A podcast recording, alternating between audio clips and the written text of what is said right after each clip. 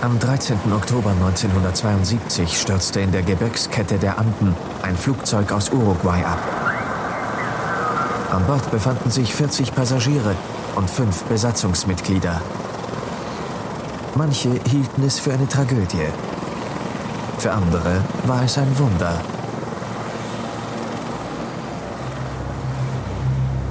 Was passiert, wenn die Welt einen aufgibt?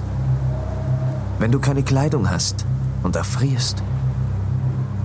Wenn du keine Nahrung hast und verhungerst?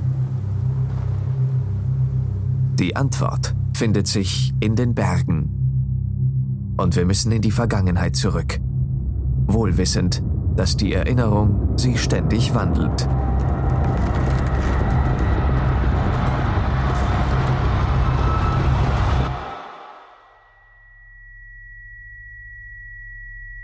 Nando fühlt nichts. Keine Angst, keine Trauer, nicht einmal die Zeit. Nur schwarze, tiefe Stille. Sie liegt über seinen Gedanken wie ein trüber Schleier. Irgendetwas hält ihn fest. Sein Blut ist wie Wasser, seine Arme und Beine fühlen sich an, als wären sie aus kaltem Stein.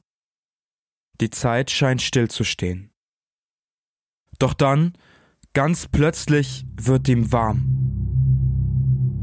Ein Strom aus Hitze durchfließt seinen Körper und rauscht in Arme und Beine, dann in seinen Kopf. Nando öffnet die Augen. Die Schreie in seinem Verstand verklingen. Der tosende Lärm, die dumpfen Schmerzen, alles verhallt wie das Echo eines fernen Albtraums. Nando schaut nach unten. Feine Risse ziehen sich über einen weißen Boden. Fingerdicke, glitzernde Stränge hängen wie vereiste Adern hinab.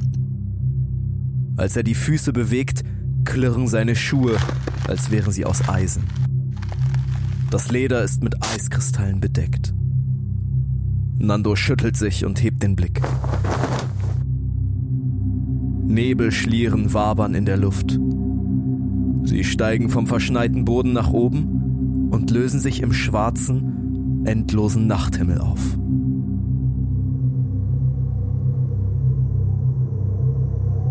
Die Nacht ist bitterkalt. Über ihm liegt eine schwarze Finsternis ohne Mond und ohne Sterne. Die Stille kommt von oben und legt sich über ihn. Wie einsam es hier ist. Der dünne Nebel spielt seinen Augen Streiche. Nichts sieht mehr gerade oder rechtwinklig aus, weder der Boden noch die schwarzen Umrisse am Rand seines Blickfeldes. Alles scheint aus Wachs zu sein, aber aus einem erwärmten, halb geschmolzenen Wachs, so als ob es gleich zerfließen würde. Und bevor Nando noch ganz verstanden hat, wo er überhaupt ist, trifft ihn die Kälte wie ein Schlag. Unter seinen Füßen knackt der Frost. Die kleinen Dampfwölkchen aus seinem zittrigen Mund bleiben einfach in der Luft stehen, als würden sie an Ort und Stelle gefrieren und ihn Atemzug für Atemzug selbst in einen der Nebelschlieren verwandeln. Nando zwingt seinen Blick zur Seite. Da ist ein großes, ovales Fenster. Dahinter ragen dunkle Schatten in den Himmel, so leblos und schwarz wie riesige, scharfkantige Findlinge. Nando zittert, wie trostlos es hier ist. Da erblickt er eine Wolldecke auf dem Boden vor seinen Füßen. Mühsam zieht er sie über seinen Körper. Weicher Stoff umhüllt ihn und sperrt zumindest die elende Kälte nach draußen. Und dann hört er ein Geräusch.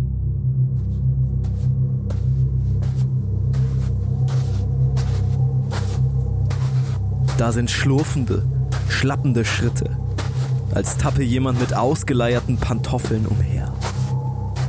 Das Oval verdunkelt sich. Eine Gestalt stapft auf Nando zu. Ihre Atemzüge schnaufen und rasseln, als wenn selbst die kleinste Bewegung schon maßlos viel Kraft kosten würde. Und dann taucht ein bekanntes Gesicht vor seinen Augen auf.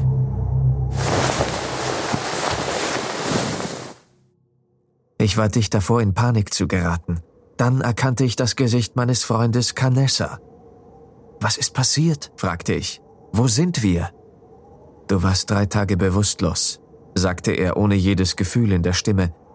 Wir hatten dich schon aufgegeben. Die Worte erschienen mir sinnlos. Was ist mit mir passiert? fragte ich. Und warum ist es so kalt? Verstehst du mich, Nando? erwiderte Canessa. Wir sind im Gebirge abgestürzt. Das Flugzeug ist abgestürzt. Wir sitzen hier fest. Das Echo in seinem Kopf kommt wieder. Die Schreie, der Lärm. Nando erinnert sich an ihre Reise. Er erkennt die kleinen ovalen Fenster ihres Flugzeuges. Von der Decke hängen Kabel und Schläuche, aus den ramponierten Wänden quillt weißes Isoliermaterial. Er sitzt in der Maschine, die sie eigentlich nach Chile bringen sollte. Nandos Kopf hämmert so stark, als würde er jeden Moment explodieren. Vorsichtig gleitet seine Hand nach oben. Seine Haare sind mit Klumpen aus getrocknetem Blut verklebt. Darunter spürt er drei Wunden. Als er kurz dagegen drückt, verschwimmt sein Blick und sein Herz klopft schneller als sonst. Als ihm klar wird, was das bedeutet, dreht sich sein Magen um. Nando hat ein Stück seines zerschmetterten Schädels gegen sein Gehirn gedrückt. Und jetzt erst langsam zerbricht die Totenstille. Nando hört leises Stöhnen und Schmerzensschreie. Seine Augen scheinen wieder zu funktionieren, neben sich macht er andere Menschen aus. Sie liegen im Rumpf, verteilt in provisorischen Betten oder Hängematten. Dunkle Schatten beugen sich über die Leidenden, die sich leise mit ihnen unterhalten. Nando erinnert sich an den Flug, an den Absturz und an seine Familie, an seine Mutter und an seine Schwester. Suchend blickt er um sich, findet aber keine von beiden. Canessa hat ihn schon wieder verlassen, da nähert sich ein anderer Mannschaftskamerad. Und noch bevor der sich freuen kann, dass Nando lebt, stellt er ihm die eine Frage. Die Frage, deren Antwort Nando eigentlich schon kennt. Wo sind Sie, Gustavo? fragte ich. Bitte. Gustavo blickte mir in die Augen. Offenbar erkannte er, dass ich für die Antwort bereit war. Nando, du musst jetzt stark sein, sagte er. Deine Mutter ist tot. Wild und Fremd. Ein Podcast über Entdecker und ihre Geschichten. Von Ole und Tore.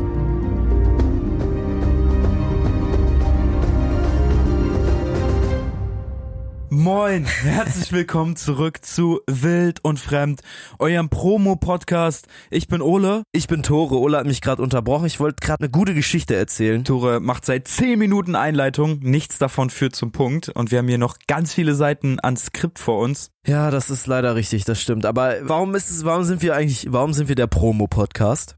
Weil jede Promo gute Promo ist. Das Ah, hat mal point. irgendwann Ja. jemand gesagt Point. und seitdem habe ich oft darüber nachgedacht und ich fühl's. Das ist auf diesen ganzen Marketing-Seminaren, auf denen wir natürlich als erfahrene Medienmacher immer dabei sind, ein Bitte, großer Punkt. Bitte wirklich, wenn irgendein Seminar Bock hat, ich komme auf jeden Fall vorbei.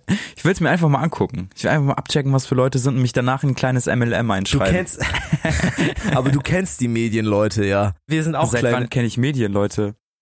Hä, die ganzen Summits, die wir gemacht haben, die ganzen Conventions. Summits? Was sind denn, also wirklich, wir haben gestern Kritik für unsere Jugendsprache bekommen und heute Rücktore raus mit Summits. Ich glaube, wir reden aneinander vorbei. Was sind Summits? Gipfel. Warum sagst du nicht Gipfel aber? Weil dass man sagt, also Summit, das sagt man, das ist einfach so ein, so es ein Ding. ist so funny, dass Tore älter ist als ich, aber die Jugendsprache ist tief in seinen Knochen drin. Und ich glaube, wir provozieren auch ganz gerne mit sowas, oder? Mit Jugendsprache, ja, ich weiß nicht, sind wir, ich weiß nicht, ob wir das absichtlich machen. Ich glaube nicht, oder? Ich glaube, jede Promo ist gute Promo, um wieder auf mein Anfangszitat zurückzukommen. Und ich glaube, wenn man ein bisschen damit provoziert, kommt man relativ weit. Wir werden der neue Hate-Podcast. und tauchen vielleicht dann irgendwann in so einer Talkshow aus. Kennst du es, wenn da so Leute sitzen und sagen, haben Sie, haben Sie eigentlich schon mal den Podcast gehört da, was Sie da sagen? Geht gar nicht.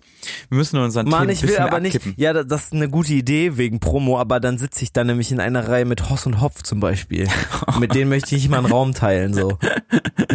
Die sind immer noch auf meiner TikTok-Startseite. Ich hatte irgendwann mal ein Update gegeben, dass ich die blockiert Der hat so habe. eine Sprechweise, dieser Typ. Ja, ist ja eigentlich ja, auch nur ja. dieser eine Typ, ne? Der andere ist so sein Der andere Side- ist Side-Character. gar nicht am Start, ne? Also die Compilations zeigen immer nur ein. Wer ihn nicht kennt, das ist ein relativ TikTok bekannter, TikTok bekannter Kanal. Ja, also laden so sehr viel Kurzvideos von ihrem Podcast hoch. Und Toro und ich wollten unsere Reichweite ein bisschen erhöhen und auch Kurzvideos machen. Und, und sind dann dann, haben wir wohl oder übel über gesehen und Hopf gestolpert. haben gedacht, Digga, Ja, so wollen wir nie werden. Sehr, sehr weirdes, rechtes Gedankengut, was der verbreitet und hat sehr komische Ansichten. Aber zum Glück müssen wir heute keine Folge über Hoss und Hopf machen.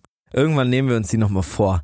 Wild und Fremd Spezial. Und dann, ey, Aber- ganz ehrlich, die kannst du halt auch die Banken so. Wir sind ein fucking Fakten-Podcast. Was die erzählen, ist wirklich zu 80 Prozent stimmt es einfach nicht. Es ist nicht korrekt, was aber es ist ein. Meinungspodcast. Und Ja, aber die so- stellen das so dar, als ob es Fakten sind. Der Typ sitzt da und sagt, und wenn ich einmal in Israel unterwegs bin, sind da keine Verbrecher auf der Straße. Punkt. So ist das einfach. Leute, checkt ihr noch, was hier eigentlich abgeht? Junge, ich finde die Stimme von dir 10 von 10. Also es ist wirklich so sehr nice. So ja. spricht er. Die ganze Zeit. Ja, Leute, sucht euch auf jeden Fall gut aus, welche Podcasts ihr hört, Ja. weil nach und nach beeinflusst es auch so ein bisschen die eigene Meinung und das eigene Weltbild. Wir wollen euch hier gar keine Meinung einflößen. Wir wollen einfach eine Geschichte erzählen, die natürlich Guess what, was wir mit dem ganzen Intro gemacht haben. Aber ist okay, ist okay, ein bisschen Meinung ist in Ordnung. bisschen Meinung, in kommt immer rüber. Ihr könnt das ja auch skippen oder ihr könnt uns böse DMs schreiben, wenn ihr das nicht so seht. Let's go. Vielleicht landet ihr dann Glück. in der- Packt Toro euch in Insta-Story In und dann wird ein bisschen bekannt. Heute sprechen wir über die Kippen-Expedition. So habe ich sie in meinen Docs-Dokumenten immer genannt. Oh ja, warum? Die Kippen, ja, die Kippen-Expedition, weil die Kippen im Sinne von Zigaretten oder Ja. im Sinne von Alkohol. Krass. eigentlich beides. Man eigentlich kann beides. Kippen ist eigentlich voll die Party-Metapher. Lass mal kippen. Kann bedeuten, lass mal rauchen oder lass mal Alkohol trinken. Das ist so, als würde man sagen, lass mal Zigaretten. Das macht doch keinen Nee, Sinn. nee, nee, nee, nee, kippen wegen Al also wegen runterkippen, weißt du? Ja, aber Ich Zigaretten kippe- macht keinen Sinn. Lass mal Zigaretten. Ja, Ja, Digga, halt's Maul, Alter. Wir starten heute in die Kippen-Expedition. Die haben super, super viel geraucht. Wir sind eigentlich ein ganz anderer Podcast, ne? wir sind Wir, kein Rauch. wir sind kein Raucher-Podcast. Wir Rauch. erzählen Geschichten von historischen Expeditionen, von Menschen, die in super krasse Extremsituationen gekommen sind, so wie heute. Wir starten heute mit einer ziemlich besonderen Expedition, haben jetzt auch ungefähr fünf Intro-Ideen abgeklappert. Tore immer so, na, ich weiß nicht, ob wir das jetzt machen können. Ja, wir ich müssen es halt kommt immer auf den Vibe drauf an. Und ich meine, wir sind zwei Jungs, die euch ein richtig, richtig cooles Thema mir heute mitgebracht haben. Es wird super spannend. Ich finde es okay, locker reinzugehen und trotzdem irgendwie noch genug Respekt für alle Leute mitzugeben, die auf dieser Reise dabei waren und auch auf dieser Reise gestorben sind. Wir sind Podcast von historischen Expeditionen. Wir erzählen über Menschen, die in Extremsituationen gekommen sind und wir sind historisch akkurat. Das müssen wir dazu sagen. Wir möchten die persönlichen Geschichten der Menschen erzählen, die freiwillig oder ganz unfreiwillig in solche Abenteuer geraten sind. Deswegen gibt es bei uns immer auch persönliche Tagebucheinträge, Briefe, Logbucheinträge oder Reiseberichte dieser Menschen. Wenn ihr da Bock drauf habt, dann scrollt nach dieser Folge einfach noch ein bisschen nach unten und hört euch mehr von uns an. Es gibt nämlich so einiges. Es gibt richtig coole Folgen. Diese Folge haben wir vor allem gemacht, weil Anfang Januar die Schneegesellschaft auf Netflix gedroppt ist und Toro und ich unseren Folgenplan dann nochmal komplett umwerfen mussten, überarbeiten mussten und wir jetzt schon sehr, sehr lange am Skript hängen. Jetzt ist es gut geworden. Wir haben dazu noch zwei Bücher, besonders zwei Bücher gelesen. Einmal Überleben von Piers Paul Reed und 72 Tage in der Hölle von Nando Parado, den Typen, den wir heute in unserer Geschichte begleiten. Wenn euch das, was wir machen, gut gefällt, sogar sehr gut, sogar finanziell eine Possibility entsteht, dass euch das so gut gefällt, dann Let's unter go. unterstützt uns doch auf Steady. Wir haben äh, einen Link gepostet, es gibt da verschiedene Optionen. Wir machen das hier komplett independent, ohne Studio, ohne Produktionsfirma und wir freuen uns natürlich, wenn wir mit eurer Unterstützung neue Bücher kaufen können und die Sprecherinnen und Sprecher weiterhin bezahlen können. Voll recht, Wild und Fremd haust seit zwei Jahren im Dachboden von unseren Eltern. Und im Internet. Und wir im hausen im Internet, auf dem Dachboden des Internets. Ihr könnt uns natürlich auch super, super gerne bewerten bei Spotify, bei Audible, bei Apple Podcasts, wo auch immer. Und ey, wenn euch das Projekt gefällt, dann empfehlt es gerne weiter. Und ich glaube, dann können wir reingehen, oder? Ja, lass uns über die Schneegesellschaft sprechen. Ich glaube, eine Sache ist noch wichtig. Und zwar müssen wir für diese Folge mal wieder eine dicke Triggerwarnung aussprechen. Es wird um Kannibalismus gehen. Gleichzeitig werden wir natürlich auch über den Wert eines Menschenlebens in so einer Situation sprechen. Aber ich glaube, viele von euch kennen uns schon relativ gut. Wir sind kein True Crime Podcast. Wir werden das nicht ausschlachten. In dieser Geschichte gehört es ein bisschen dazu. Deswegen werden wir es an manchen Ecken und Enden erwähnen, aber nicht in voller Breite präsentieren. Falls ihr solche Schilderungen nicht alleine hören wollt, dann sucht euch eine vertraute Person, mit der ihr diese Folge zusammen lauschen könnt. Aber was ist denn eigentlich auf dieser Reise passiert? Na gut, schauen wir uns zuerst mal die Flugroute an. Und zwar soll ein Flug von der Hauptstadt Uruguays in die Hauptstadt Chiles gehen, also von Montevideo nach Santiago. Weißt du, woher ich Montevideo noch kenne? Ich bin ein Geografie-Dulli, aber wir haben vor über einem Jahr mal eine Miniserie über die Belgica-Expedition gemacht und da war Montevideo auch ein zentraler Punkt. Stimmt, da wurde Cook hingeschickt in dem zweiten Brief. Der wurde erst auf der Reise abgelehnt, dann wurde er noch dazugeholt und dann wurde gesagt, ja okay, komm jetzt aber in den nächsten Tagen nach Montevideo. Genau, beeil Wochen. dich, beeil dich bitte, sei bitte gestern da. Wenn euch das interessiert, die wahre Geschichte der Belgica, gibt sechs Folgen dazu. Nee, fünf. Fünf Folgen. Fünf, ne? Super interessant. An Bord dieses Flugzeuges sitzt die uruguayische Rugby-Mannschaft Old Christian Club und die soll gegen die beste Mannschaft in Chile ein Freundschaftsspiel bestreiten. Die sind alle so Anfang, Mitte 20, also ungefähr so alt wie wir, bisschen jünger teilweise auch. Und das ist natürlich das Abenteuer ihres Lebens. Fliegen zu dieser Zeit 1972 ist jetzt gar nicht mal so üblich. Es gibt zwar schon Linienflüge, aber für so eine uruguayische Mannschaft einfach mal nach Chile zu fliegen, ist schon echt was Besonderes. Komplett. Die haben sich ein Militärflugzeug gechartert sozusagen und haben gesagt, ey, je mehr Leute wir mitnehmen, desto günstiger wird es für jeden von uns. So ein bisschen wie wenn man in einem großen Bus nach Schweden fährt und dann nach Leuten sucht, die mitkommen. Wenn man dann diesen großen Betrag einfach auf viele aufteilt, wird's immer günstiger. Das heißt, da sind viele Rugby-Spieler drin, aber auch deren Freundinnen, Familien, Verwandte, Angehörige, Fans. Ja, alle, die sie halt auf dem Spiel unterstützen wollen und halt Bock haben, mal nach Chile zu fliegen. Ist ja auch Chile ist nice, muss man sagen. Ist sonnig, ist Küste. Und die Leute haben richtig Bock. Die Leute freuen sich unfassbar drauf. Wir haben noch vier Besatzungsmitglieder dabei. Den Piloten, sein Co-Pilot, ein Navigator und ein Steward. Also insgesamt 45 Menschen. Doch auf der eigentlich gar nicht so komplizierten Strecke macht einer der Besatzungsmitglieder einen verhängnisvollen Fehler. Und statt in Chile zu landen, stürzt das Flugzeug an einem Hang mitten in den Anden ab. Bei diesem Crash sterben schon einige und die Überlebenden finden sich in einer wirklich erbarmungslosen Lage wieder. Man muss sich das vorstellen, die sind in den Anden, befinden sich 2000 Meter über dem Meeresspiegel, die Luft ist dünn und in den Nächten wird es minus 30 bis minus 40 Grad kalt. Und es gibt keine Zivilisation in der Nähe. Ihr Flugzeug ist zerschellt, viele sind, wie Nando zum Beispiel auch, wir haben es im Intro ja schon gehört, schwer verletzt und ihre einzige Zuflucht ist der zerstörte Rumpf des Flugzeugs. Natürlich haben sie kein Proviant dabei. Tag für Tag verstreicht, die Überlebenden werden so immer ausgehungerter. Und ganz viele werden in dieser Zeit von ihnen sterben. Okay, um die ganze Geschichte zu erzählen, um zu verstehen, warum Nando dort in diesem Rumpf liegt und was alles davor passiert ist, müssen wir etwas früher anfangen. Und das tun wir.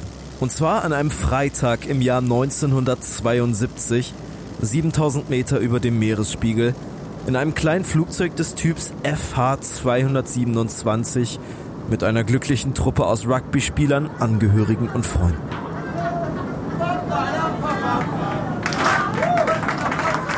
Die Motoren dröhnen und alle freuen sich auf das Spiel in Chile.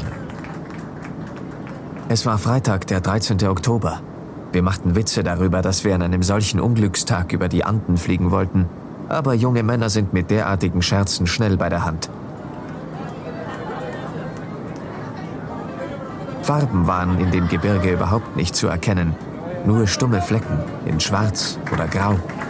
Es gab nichts Weiches, nichts Lebendiges, nur Gestein und Schnee und Eis. Als ich in die zerklüftete Wildnis hinunterblickte, musste ich über die Arroganz all derer lachen, die jemals geglaubt hatten, der Mensch habe sich die Erde untertan gemacht. Die kleine Maschine gleitet durch die Luft. Fast alle an Bord sind in Ferienstimmung, ein paar Spieler laufen im Mittelgang auf und ab und werfen sich einen Rugbyball zu. Andere sitzen hinten und spielen Karten. Bald schon werden sie endlich landen. Der Steward drängt sich durch den Mittelgang und fordert alle auf, sich hinzusetzen. Schlechtes Wetter voraus, es könnte Turbulenzen geben. Aber ihr Flug steht schon in Verbindung mit Santiago, sie werden bald landen. Und tatsächlich beginnt die FH 227 jetzt hin und her zu schwanken. Ein Passagier greift sich das Mikrofon und erklärt, sie müssten jetzt die Fallschirme anlegen. Sie würden in den Kordilleren landen. Dann lacht er. Doch niemand lacht mit ihm. Die Maschine gerät in ein Luftloch und sackt mit einem Schlag 100 Meter dem Boden entgegen. Die Passagiere blicken stumm aus dem Fenster und sehen, wie Wolkenfetzen an ihnen vorbeirasen.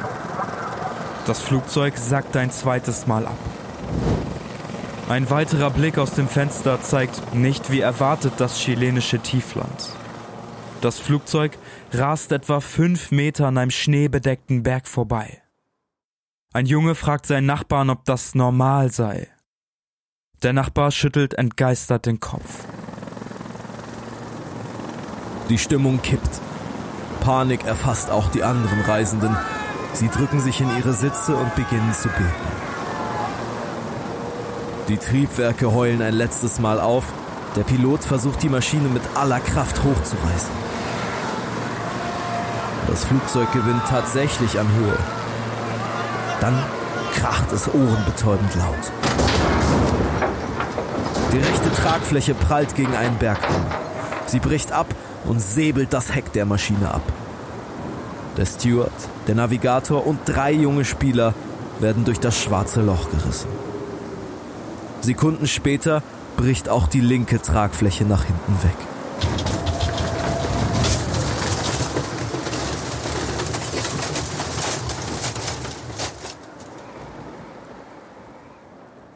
Das muss so ein unfassbar schrecklicher Moment gewesen sein. Alle haben unfassbare Angst, sie fangen an zu beten, sie rufen, sie schreien. Das Flugzeug rast jetzt gegen Boden, ohne Flügel und ohne Heck. Und das, was jetzt passiert, macht diesen Absturz so besonders. Das Flugzeug zerschellt nämlich nicht, dann wären ja auch alle gestorben. Das ist das, was normalerweise bei solchen Flugzeugunglücken passiert. Dieses Flugzeug macht eine Bauchlandung auf einem Steilhang und rutscht dann wie so ein Schlitten davon ab. Das Flugzeug ist immer noch knapp 400 Kilometer pro Stunde schnell und es ist ein wirkliches Wunder, dass ihr Torso nicht einfach auseinanderbricht. Und zwei weitere Spieler werden aus dem Torso in dieses schwarze Loch gerissen. Das ist tatsächlich auf den Bernoulli-Effekt zurückzuführen. Ich habe extra dahinter geschrieben, Tore erklärt, warum aus Löchern gerissen wird. Wenn ich habe mich die ganze Zeit gefreut, das zu erklären. Also, es ist nämlich so, die sitzen alle in diesem Flugzeug, aber das Flugzeug, das ist ja völlig zerstört und wir haben ja auf jeden Fall auch an der Seite Löcher. Ja. Und das Flugzeug rast mit diesen 400 kmh über das Eis. Das heißt, die Luft strömt an den Löchern mit 400 kmh vorbei. Und das erzeugt einen Druckunterschied. Das kennt man. Du hattest früher als Kind, kannst du dich noch erinnern, diese Farbpistole. Damit konnte ja. man so sprayen. Ja, ja, Airbrush. Airbrush, genau, genau. Und es gibt die auch, dass quasi die Farbe nicht oben reingefüllt wird, sondern unten. Und dann pustet man mit der Luft durch diese Düse und die Farbe wird aber von unten angesogen, weil die Luft eine sehr, sehr hohe Geschwindigkeit hat, also sehr, sehr schnell an dieser Farbe vorbeiströmt und sie dadurch ansaugt. Ah. Das ist der Bernoulli-Effekt. Und deswegen werden die Leute auch aus diesem Loch rausgesogen, weil na klar kennt man das normalerweise von Flugzeugen, dass irgendwie der Druckunterschied sehr, sehr hoch ist. Sie sind aber ja jetzt schon quasi auf dem Boden, also sie sind jetzt nur noch in den Anden, 2000 Meter hoch, da ist der Druckunterschied an sich nicht so groß, also der statische Druck, aber dadurch, dass das Flugzeug sich eben sehr schnell bewegt, immer noch auf dem Eis rutscht, ist der Druckunterschied da und die werden eben in diese sich bewegende Luft reingerissen. Ziemlich krass. Ich habe länger danach im Internet geguckt und ich habe nichts dazu gefunden. Deswegen habe ich einfach hingeschrieben, Tore erklärt. Und es ist auf jeden Fall passiert. Dann wird das Flugzeug ruckzuck langsamer, die Sitze reißen aus den Verankerungen und prallen mitsamt Passagieren gegeneinander und hier finden einige Passagiere den Tod, sie werden zwischen den Sitzen zerquetscht.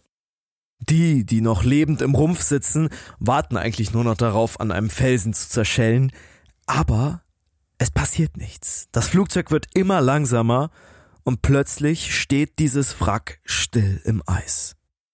An der Stelle der Recherche ist uns aufgefallen, dass die Leute relativ ähnlich auf dieses Unglück reagiert haben. Einer von ihnen hat sich in Mittelgang gestellt, hat gerufen, Jesus, Jesus, kleiner Jesus, hilf uns. Ein anderer hat äh, sein Ave Maria zu Ende gebetet, das er begonnen hat, als die rechte Tragfläche abgerissen wurde. Ja, die sind wahnsinnig religiös. Also in Das diesen, merkt man so krass, Ja. ne? Das ist der Old Christian Club. Das sind Leute, die erzkatholisch sind.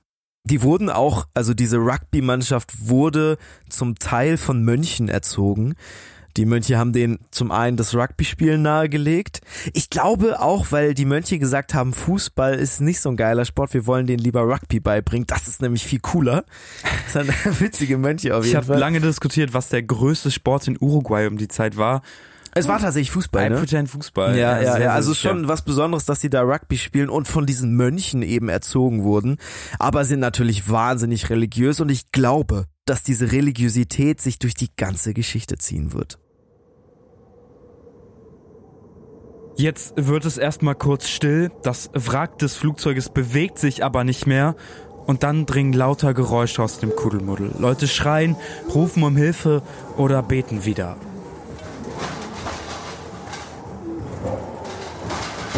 Bobby, einer der Spieler, ist der Erste, der das Wrack verlässt. Er riecht das Benzin und rennt nach draußen, in der Angst, gleich würde alles explodieren.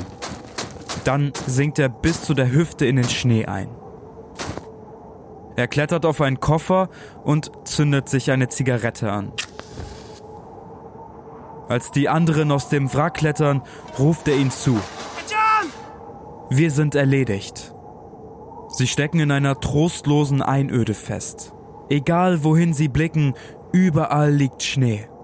Im Hintergrund ragen schroffe, graue Felswände in die Höhe.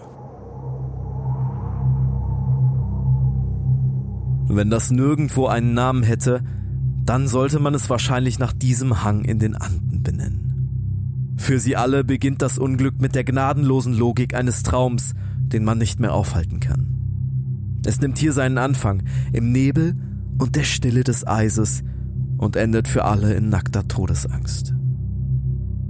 Bobby, immer noch verzweifelt, sieht von Weitem eine Gestalt auf sich zulaufen.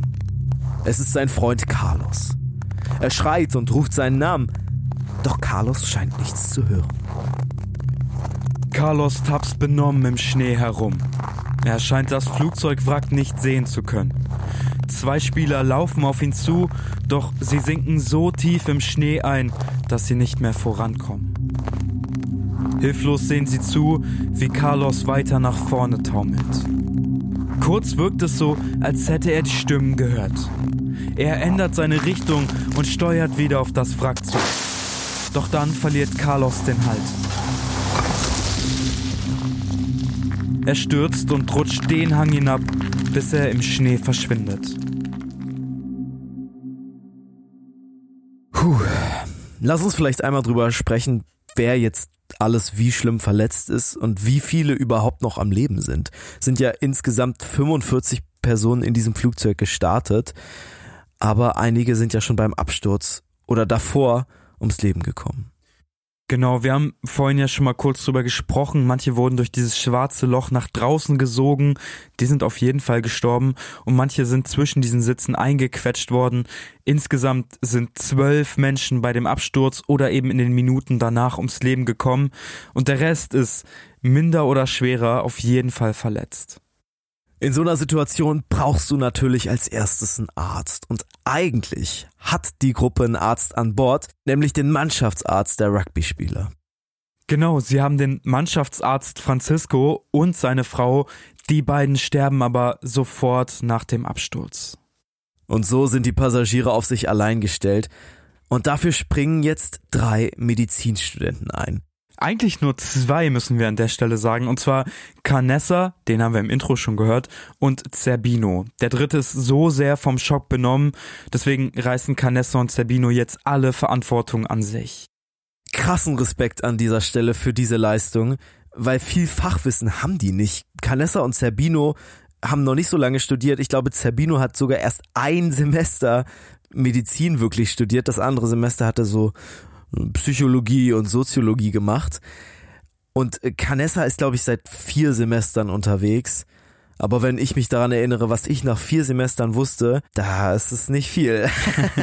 es ist super, super wenig und trotzdem, was die Menschen hier am dringendsten brauchen, sind Ärzte, sind Menschen, die in dieser Situation helfen. Und deswegen ruht jetzt auch diese ganze Verantwortung, die sie haben, auf den Schultern von Canessa und auf den Schultern von Zerbino und sich da rauszunehmen und zu sagen, hey, ich habe vielleicht nur ein Semester studiert oder ich habe nur vier Semester studiert und ein Viertel meiner Ausbildung nur hinter mich gebracht und dann zu sagen, ich mache das trotzdem und ich übernehme jetzt hier die komplette Verantwortung, finde ich unfassbar stark. Und sie greifen ja auch krass durch. Sie durchsuchen jetzt das Wrack nach den Verletzten. Canessa findet eine schwer verletzte Frau, die noch ein bisschen bei Bewusstsein ist. Daneben einen Mann mit einer tiefen Schädelwunde. Hinten im Rumpf findet er nur leblose Körper und versucht jetzt natürlich zusammen mit Zerbino alles, um diesen Verletzten zu helfen. Ein Fall fand ich da irgendwie super treffend. Ein Mann hat den rechten Wadenmuskel seines Beins verloren. Dem schieben sie die Reste des oberen Muskels wieder zurück an die richtige Stelle und binden ein Hemd darum. Und Zerbino lässt auch so ein bisschen seine psychologischen Fähigkeiten, seine halbes Semester psychologischen Fähigkeiten spielen. Ja. Im Wrack schleppt sich ein anderer Mann auf ihn zu, dessen Körper von einem Stahlrohr aufgespießt wurde und das steckt er immer noch drin. Und Zerbino schaut ihn an und sagt, hey, du siehst gut aus und drückt ihn dann das Stahlrohr aus dem Körper und daran hängt auch noch dieses blutige Gewebe, wahrscheinlich der Darm des Mannes. Der will sich schon beklagen, da fährt Zerbino ihn an und sagt, hey, hier sind andere, denen geht's viel schlechter als dir geh jetzt mal, binde deine Wunde ab und sei mal nicht so laut. Also ich glaube, muss ich dazu sagen, ich glaube, das stimmt nicht. Ich glaube, der Typ mit dem Stahlrohr hat schon ganz schön was mitbekommen und ich glaube nicht, dass es da viele gibt, denen es schlimmer geht. Aber wenn dir ein Arzt sagt, ey, halt mal den Ball flach, es gibt hier Leute, die sind schlimmer dran als du, dann nimmst du deine eigene Verletzung halt auch gar nicht mehr als so krassen Schock wahr. Und ich glaube, das ist mega wichtig, auf jeden Einzelnen zuzugehen und zu sagen, ja, du bist verletzt, das sehe ich, ich habe es dir verbunden und jetzt reicht's auch mit dem Wehklagen. Ja, weil wenn du das als Arzt oder als Ärztin nur weiter quasi anfeuern würdest, äh, dann würden, glaube ich, selbst die Leute, die eine Schürfwunde haben oder so irgendwann anfangen. In der Ecke liegen und nicht und, und, vernünftig mitmachen und äh, Zerbino und Kenessen hatten auf einmal viel, viel mehr Arbeit. Draußen schneit es und obwohl es kalt ist, werden die zumindest weniger schlimm Verletzten aus dem Wrack getragen und dann dagegen gelehnt. Genau, also wir haben dieses Wrack, das ist ungefähr sechs Meter lang und das ist zu beiden Seiten hin offen. Das heißt, du hast so einen sechs Meter langen Gang quasi mit zwei offenen Enden und da werden jetzt alle halbwegs Verletzten rausgetragen, an dieses Wrack gelehnt, damit die einfach drin ein bisschen Platz haben. Genau, weil drinnen liegen nämlich die wirklich schwer Verletzten. Ich glaube, wie unfassbar schlimm das ist, das können wir nicht oft genug betonen. Trotzdem sind sich alle schnell sicher, das Flugzeug sei mittlerweile als vermisst gemeldet worden und bald würden die Rettungsmannschaften bei ihnen eintreffen. Ja, es gibt ja auch 1972 schon sowas ähnliches wie Flight Tracking.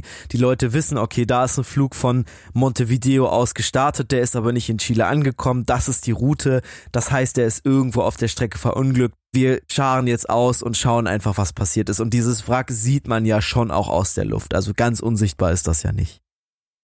Wie falsch sie mit dieser Annahme liegen, das wissen sie noch nicht. Und Canessa findet, als er einen Streifzug nach den Verwundeten macht, noch eine ganz andere Person. Eine Person mit einem zerkratzten Gesicht, mit einem blutverkrusteten Gesicht. Canessa weiß ganz genau, diese Person wird in der kommenden Nacht sterben. Und diese Person ist Nando. Die halbwegs Unverletzten machen sich zu dem Teil des Flugzeugs auf, was vor ein paar Stunden noch ein Cockpit war. Sie wissen ganz genau, wenn Sie noch Funkkontakt haben, können Sie berichten, was passiert ist, Sie können Ihre Position durchgeben und Sie können schneller gerettet werden. Im Cockpit angekommen finden Sie Ihren Piloten und seinen Co-Piloten. Letzterer atmet nicht mehr, das Armaturenbrett des Flugzeugs steckt in seiner Brust. Doch der Pilot ist noch am Leben. Der 39-Jährige steckt zwischen seinem Sitz und der Pilotenanrichte fest. Er spricht immer wieder davon, doch Kuriko überflogen zu haben. Als er die Menschen um sich herum wahrnimmt, bittet er mit schwacher Stimme um einen Revolver. Die Schmerzen, die er fühlt und die sowieso jeder Verletzte fühlt, sind so stark, dass er jetzt hier keinen Ausweg mehr sieht. Canessa und Zerbino, die beiden Medizinstudenten, wollen dem Piloten aber keine Waffe geben. Sie alle sind, wie anfangs erwähnt, strenge Katholiken, sie können Selbstmord einfach nicht gutheißen. Auch in so einer Situation nicht. Zwischen den zerfetzten Kabelsträngen im Cockpit versuchen sie, das Funkgerät zu aktivieren. Doch der Kontakt bleibt aus. Sie werfen einen letzten Blick ins Cockpit, wohl wissend, dass ihr Pilot in den nächsten Stunden sterben wird. Dann müssen sie weg. Dahin, wo sie gebraucht werden. Es ist 18 Uhr abends. Die Temperatur sinkt tief unter den Gefrierpunkt. Das Licht der Sonne verschwindet hinter den grauen Bergen. Die Überlebenden sind sich sicher. Ihre Rettung wird heute nicht mehr eintreffen. Sie tragen die Verletzten zurück in die Kabine. 32 sind sie noch. Und die Nacht wird weitere Leben fordern.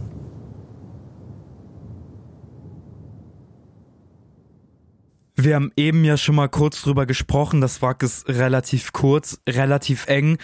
Darin müssen sich jetzt alle zwängen, die irgendwie schlafen wollen. Und das sind Überraschungen alle des Teams. Ganz hinten liegen die schwerst Verwundeten, darunter auch Nando, den Rugby-Spieler, den wir heute begleiten wollen und den wir auch schon am Anfang gehört haben. Das Problem ist, in den Anden wird es nachts bis zu minus 40 Grad kalt und niemand hat vernünftige Klamotten dabei. Und Canessa und Zerbino haben sich jetzt um die Verletzten gekümmert, haben die Toten aber noch nicht aus dem Wrack getragen. Das heißt, alle, die schlafen wollen, liegen jetzt eingequetscht zwischen den Stühlen und Leichen, die eben niemand aus dem Wrack getragen hat.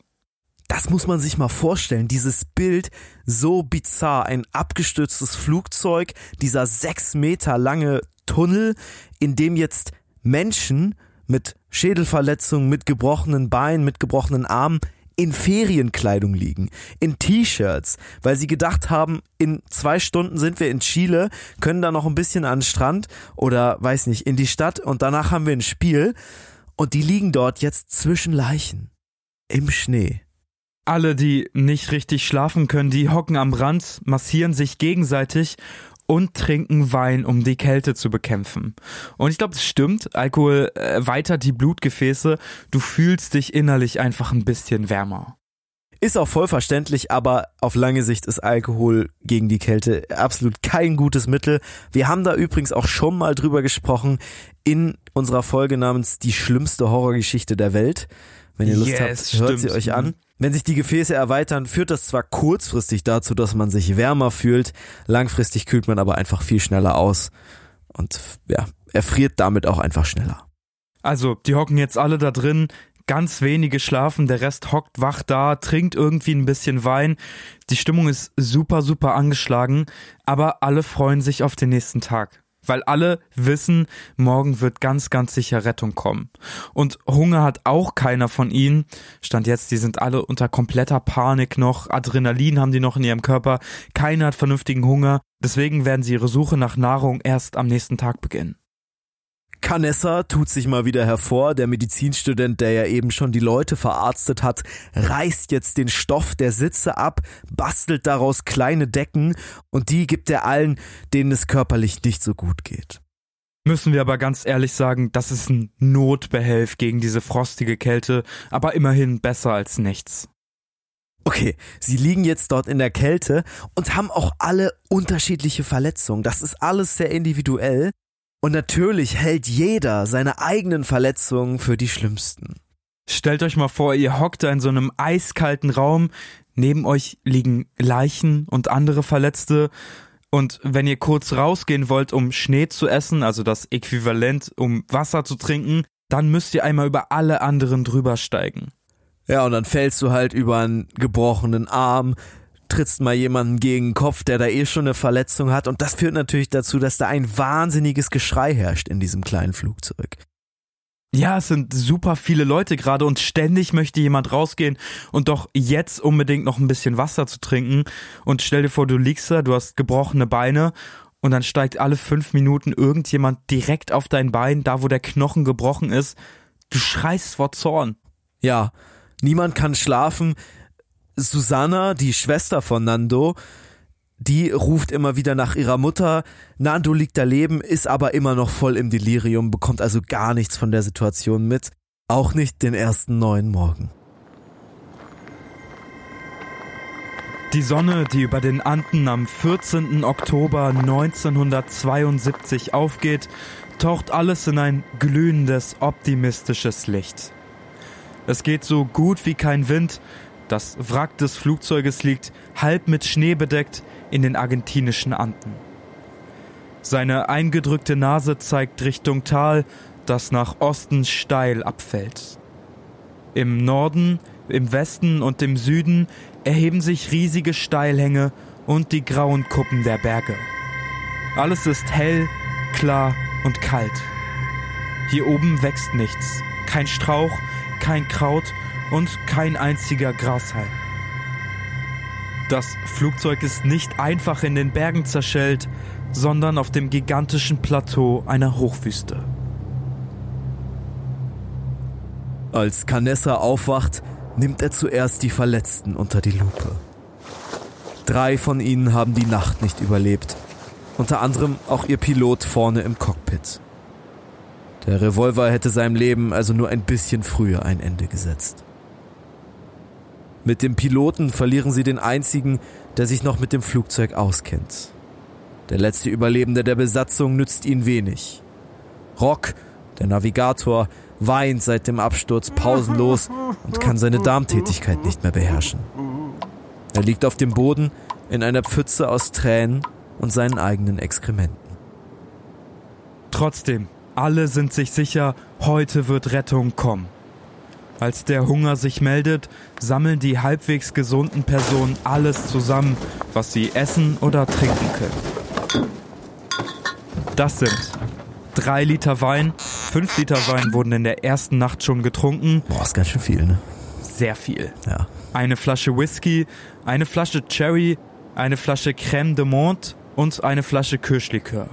An Nahrungsmitteln finden Sie acht Tafeln Schokolade, fünf Tafeln Nougat, ein paar Karamellbonbons, Datteln, getrocknete Pflaumen, Cracker, Salzmandeln und drei Gläser Marmelade.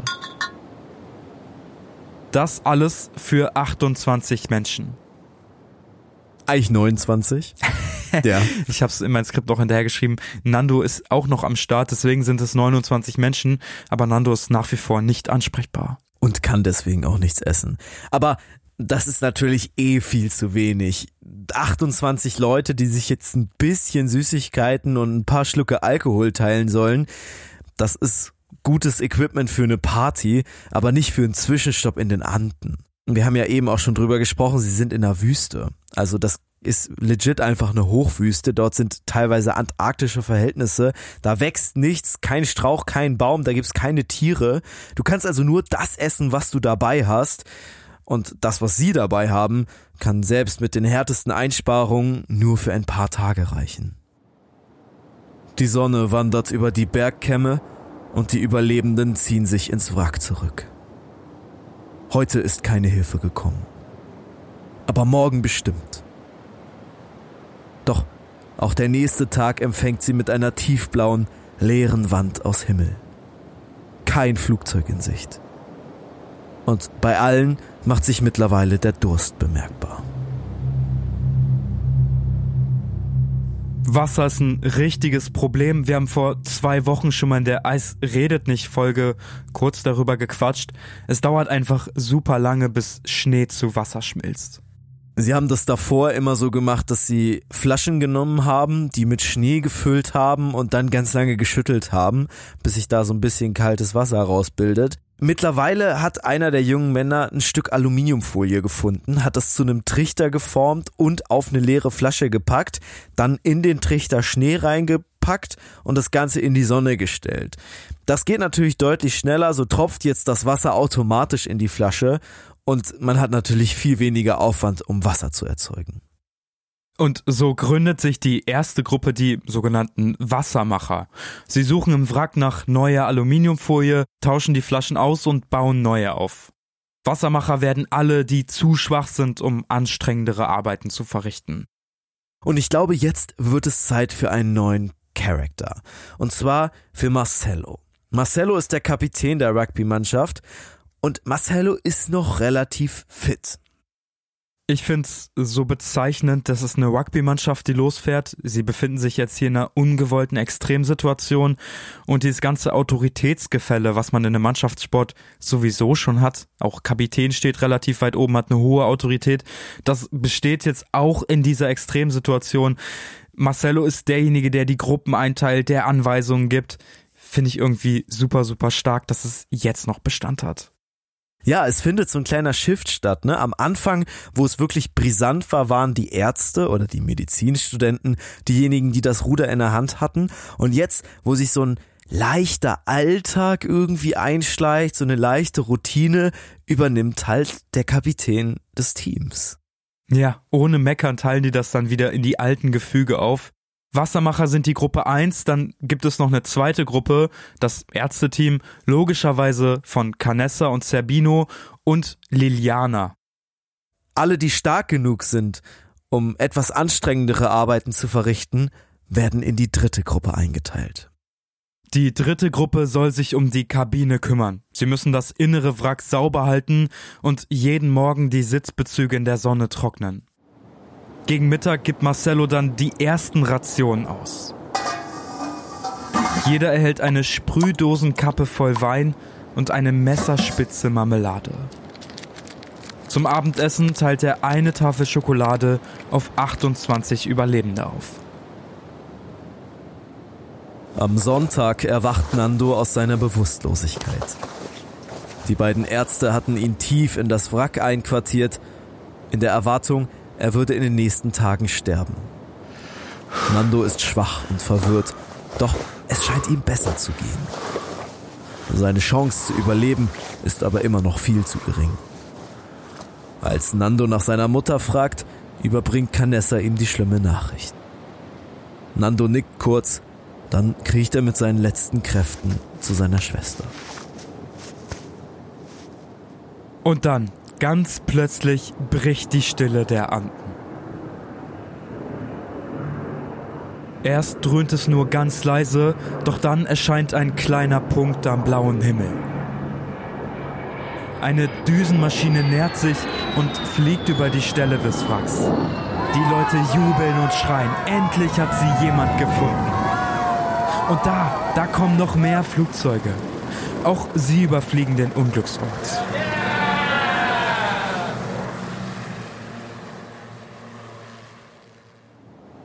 Alle diskutieren danach lange, ob sie denn endlich gesehen wurden. Rock, der Navigator, der Typ, der am Anfang nur geweint hat, hat sich mittlerweile wieder erholt. Er ist sich sicher, dass sie gesehen wurden. Die Flugzeuge hätten nur nicht über ihn gekreist, weil so ein Manöver in den Bergen unmöglich wäre. Die meisten vertrauen dem Navigator aber nicht. Vielleicht, weil er manchmal einfach ein unverbesserlicher Optimist ist, vielleicht auch, weil sie in den Tagen zuvor neben seinen Exkrementen schlafen mussten. Doch der Zweifel legt sich schnell, als sie ein viertes Flugzeug hören. Das Brummen des Motors klingt lauter als je zuvor. Der Doppeldecker am Himmel fliegt geradewegs auf das Wrack zu. Als er über die Überlebenden hinwegtrönt, wackeln seine Tragflächen.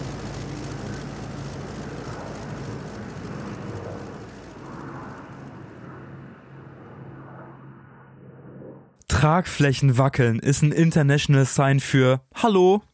Ich habe tatsächlich nachgeguckt. Das ist also krass, ja. Das Zeichen für Hey, wir haben euch gesehen. Okay, sie haben jetzt also drei schreckliche Tage hinter sich, aber sie wurden entdeckt. Also es ist wirklich das passiert, was sie auch am Anfang vermutet haben. Irgendjemand hat gecheckt, der Flug ist nicht angekommen. Wir schicken jetzt Flugzeuge los, um die Route zu überprüfen. Und dass sie gesehen wurden, daran zweifelt niemand von ihnen. Nicht mal die dicksten Pessimisten weigern sich noch das zu glauben.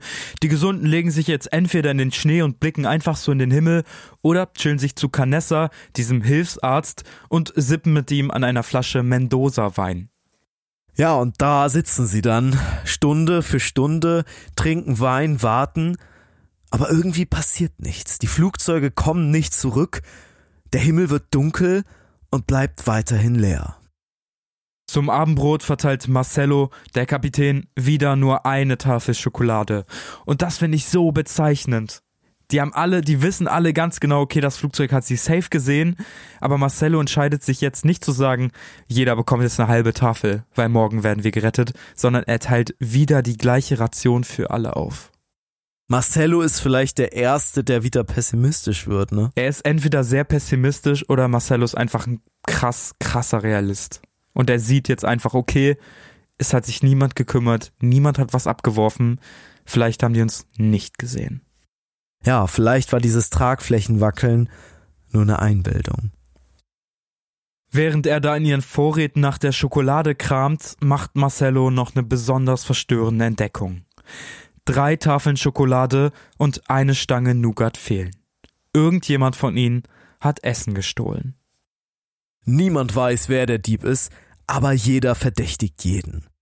Zum ersten Mal bricht die Gemeinschaft der Überlebenden. Nach Bekanntwerden des Diebstahls versucht jeder, seine eigenen Interessen durchzusetzen. Die Leichtverletzten wollen zum Beispiel nicht mehr am Rand des Wracks schlafen, sie sagen, sie würden sonst erfrieren, und der Dieb wandelt weiterhin unerkannt unter ihnen. Nando geht es immer besser. Er liegt benommen im Rumpf und erholt sich von seinen Verletzungen. In jeder freien Minute hilft der Marcello dem Kapitän bei seinen Aufgaben. Beim Durchwühlen des Cockpits findet jemand eine Flugnavigationskarte. Im Schnee falten sie sie auseinander und entdecken darauf die kleine Stadt Corico. Und sie erinnern sich an das, was der Pilot vor seinem Tod gesagt hat, bevor er um einen Revolver gefleht hatte. Das Flugzeug sei über Corico geflogen. Corico befindet sich westlich der Anden in Chile. Das heißt, sie müssen sich irgendwo in den letzten Ausläufern des Gebirges befinden. Die Nadel des Höhenmessers zeigt 2400 Meter. Westlich von ihnen, gar nicht so weit vom Wrack entfernt, befinden sich zweifelsfrei chilenische Dörfer. Die Sache hat nur einen großen Haken. Dazwischen liegen hohe Steilhänge. Die müssen sie erst erklimmen, um Rettung in den bewohnten Gebieten zu finden. Trotzdem entscheidet sich die Gruppe, den Versuch zu wagen. Vier Spieler sollen über die Gipfel zu den Dörfern vorstoßen. Und während die Überlebenden sich zum ersten Mal aufteilen und ein Teil von ihnen ins Ungewisse stapft, stirbt ein weiterer Passagier. Susanna, die Schwester Nandos, die seit Tagen still in seinen Armen liegt, atmet nicht mehr. Nando schreit sie an und versucht sie gleichzeitig zu reanimieren, doch das Mädchen rührt sich nicht mehr. Er hält sie noch eine Nacht in seinen Arm, dann vergraben sie den kalten, steifen Körper im Schnee.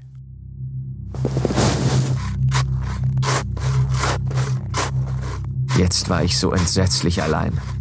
Meine Mutter war tot. Meine Schwester war tot. Meine besten Freunde waren während des Fluges aus der Maschine gestürzt oder hier unter dem Schnee bestattet. Wir waren verletzt, hungerten und froren. Über eine Woche war vergangen und immer noch hatten die Rettungskräfte uns nicht gefunden. Als ich mit bedrückender neuer Klarheit begriff, wie weit wir von zu Hause entfernt waren, versank ich in Verzweiflung. Zum allerersten Mal begriff ich, dass ich sterben würde.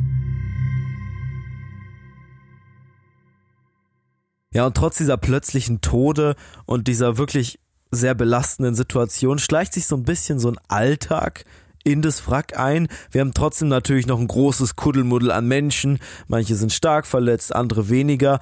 Und die müssen halt Tag für Tag irgendwie miteinander klarkommen.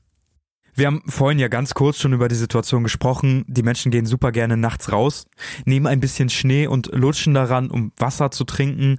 Wir haben auch darüber gesprochen, dass die generelle Situation seit dem Diebstahl angeschlagen ist, dass Ja. die Stärkeren nicht mehr so gerne am Rand schlafen wollen, weil die sagen, Marcello, wenn ich jetzt noch eine Nacht da schlafe, dann bin ich morgen tot. Und ich glaube, das entfacht irgendwie so ein kleines Feuer in der Mannschaft. Marcelo ist derjenige, der das schlichten muss. Der Kapitän der Rugby-Mannschaft strahlt Optimismus aus, schlichtet die Streits auch möglichst unparteiisch. Aber das ist alles nur Fassade. Ja, der ist lange nicht so optimistisch, wie er tut und auch nicht so zuversichtlich. Nachts denkt Marcello oft an seine Mutter und an seinen Bruder, die safe von dem Unglück mitbekommen haben. Ob sie ihn überhaupt suchen? Und natürlich fragt er sich auch jedes Mal, ob das Flugzeug vor ein paar Tagen sie wirklich gesehen hat oder nicht. Ich glaube, als er damals die Schokoladenration weiterhin gekürzt hat, war ihm schon klar, Dass das Flugzeug dass es sie wahrscheinlich nicht zumindest gesehen eine hat. Wahrscheinlichkeit gibt, dass das Flugzeug sie nicht gesehen hat. Ja, Und- und er kämpft auch mit der Verantwortung. Als Kapitän sieht er sich nämlich in der Schuld, dass alle mitgeflogen sind. Wir sprechen über eine Chartermaschine. Es wird günstiger, je mehr Leute mitfliegen. Und er hat natürlich am dicksten die Werbetrommel gerührt. Marcello hat gesagt, nehmt alle eure Verwandten, Freunde, Angehörige mit, damit es für uns günstiger wird. Ja, und damit kämpft er jetzt verständlicherweise. Obwohl ihm alle sagen, hey, das ist nicht deine Schuld, das ist alles gut. Äh, wir sind ja freiwillig hier eingestiegen und niemand hätte ja voraussehen können, was passiert. Trotzdem fühlt er sich irgendwie mitverantwortlich dafür. Am Sonntag, den 22. Oktober, findet die Gruppe ein Transistorradio. Roy und Marcello bauen aus den Leitungen eine Antenne und schließen das Radio an. Bevor wir jetzt aber darüber sprechen, was sie mit diesem funktionierenden Radio machen und vor allem, was sie da drin hören, müssen wir, glaube ich, erstmal noch über ein anderes Thema sprechen. Yes, es ist mittlerweile der neunte Tag. Sie haben sich bis jetzt größtenteils von Schokolade und ein bisschen Knabberkram ernährt und die Flugzeuge, die über sie geflogen sind, haben keine Nahrung abgeworfen. Warum sie keine Nahrung abgeworfen haben, ist für Marcello zumindest relativ klar. Der sagt, okay, die Flugzeuge haben uns bestimmt gesehen, aber wenn die was abgeworfen hätten, dann hätten wir das wahrscheinlich eh nicht gefunden. Das wäre irgendwo im Schnee verschluckt worden. Wir hätten das vielleicht gar nicht geschafft, dorthin zu gehen und hätten einfach diese Pakete nie gefunden. An dieser Stelle würde ich ganz gern nochmal auf unsere Eis redet nicht Folge verweisen. Da hat ein Helikopter ein Paket abgeworfen, das ist so 100 Meter von denen entfernt abgefallen und die sind, ich glaube, drei Stunden hin und zurück gelaufen für 100 Meter und so ähnlich würde es in den Anden wahrscheinlich auch aussehen. Ja, der Schnee ist einfach zu hoch, das Gelände darunter ist unbekannt, man braucht wahnsinnig viel Zeit, um sich da durchzuwühlen. Und Marcello glaubt zumindest, dass die Flugzeuge deswegen nichts abgeworfen haben. Die andere Option traut sich keiner auszusprechen, aber viele denken schon dran. Die Flugzeuge haben sie nicht gesehen. Egal was davon jetzt stimmt, ihre Nahrung reicht nicht aus, um weiter beim Wrack zu bleiben. Weg können sie auch nicht, sonst müssten sie alle Verletzten, also den Großteil der Gruppe, zurücklassen. Die Nahrung ist viel zu wenig und vielleicht genau deswegen trifft die Gruppe jetzt eine super schwierige Entscheidung.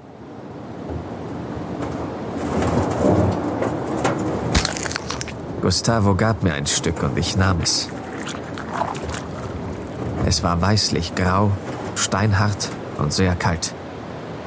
Ich sagte mir, dass dies hier kein Teil eines Menschen mehr war. Die Seele dieses Menschen hatte seinen Körper längst verlassen. Es schmeckte nach nichts. Ich kaute ein oder zweimal, dann zwang ich mich zu schlucken. Ich tat nur, was ich tun musste, um zu überleben. Zwar begriff ich, welch großes Tabu wir gerade gebrochen hatten, aber wenn ich überhaupt ein starkes Gefühl wahrnahm, dann war es der Widerwille gegen das Schicksal, das uns gezwungen hatte, zwischen diesem Schrecken und dem Schrecken des sicheren Todes zu wählen. Aus unseren Quellen geht hervor, dass Nando den Vorschlag gemacht hat, die Toten zu essen. Wahrscheinlich ist es am Ende egal, denn es ist ihre einzige Chance jetzt noch zu überleben. Trotzdem ist das Ganze hier eine super hohe Grenze, die sie überschreiten. Sie gehören dem Old Christian Club an, einem katholischen Rugby-Club. Da ist Kannibalismus einfach nicht mit der Religion zu vereinbaren. Wir kürzen diese Schilderung jetzt hier ein bisschen ab, um euch die Nerven zu sparen. Drei Cousins übernehmen die Arbeit, schneiden mit Glasscherben die Leichen auf, sie haben keine Messer da und verteilen das Fleisch in der Gruppe. Wer was bekommt, das weiß niemand, ist irgendwie so eine zusätzliche Hilfe nicht sofort zu erbrechen, wenn man das Fleisch von einem Freund oder einem Angehörigen schluckt. An ein paar Stellen werden wir da nochmal drüber sprechen, kurz, äh, und ich glaube, wir können aber hier schon sagen, in dieser Situation wären sie gestorben, wenn sie kein Fleisch von Menschen gegessen hätten. Jeder, der schon mal in einer Extremsituation war, weiß, wie heftig es nach ein paar Tagen ohne Essen ist. Die 27 Überlebenden hier haben seit über einer Woche nichts Vernünftiges mehr gegessen, sie frieren, sie sind verletzt und ihre Rettung steht völlig in den Stern. Doch in all dem Schrecken gibt es auch gute Nachrichten. Denn das Radio funktioniert tatsächlich. Am nächsten Tag dudelt Musik aus einem schrabbeligen kleinen Lautsprecher über das Plateau.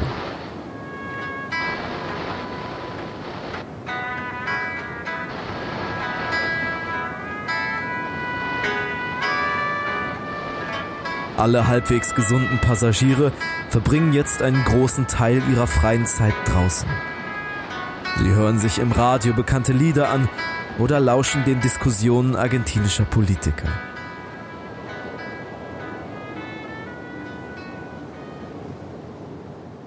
An diesem Morgen steht Marcello, der Kapitän, mit Roy draußen am Radio.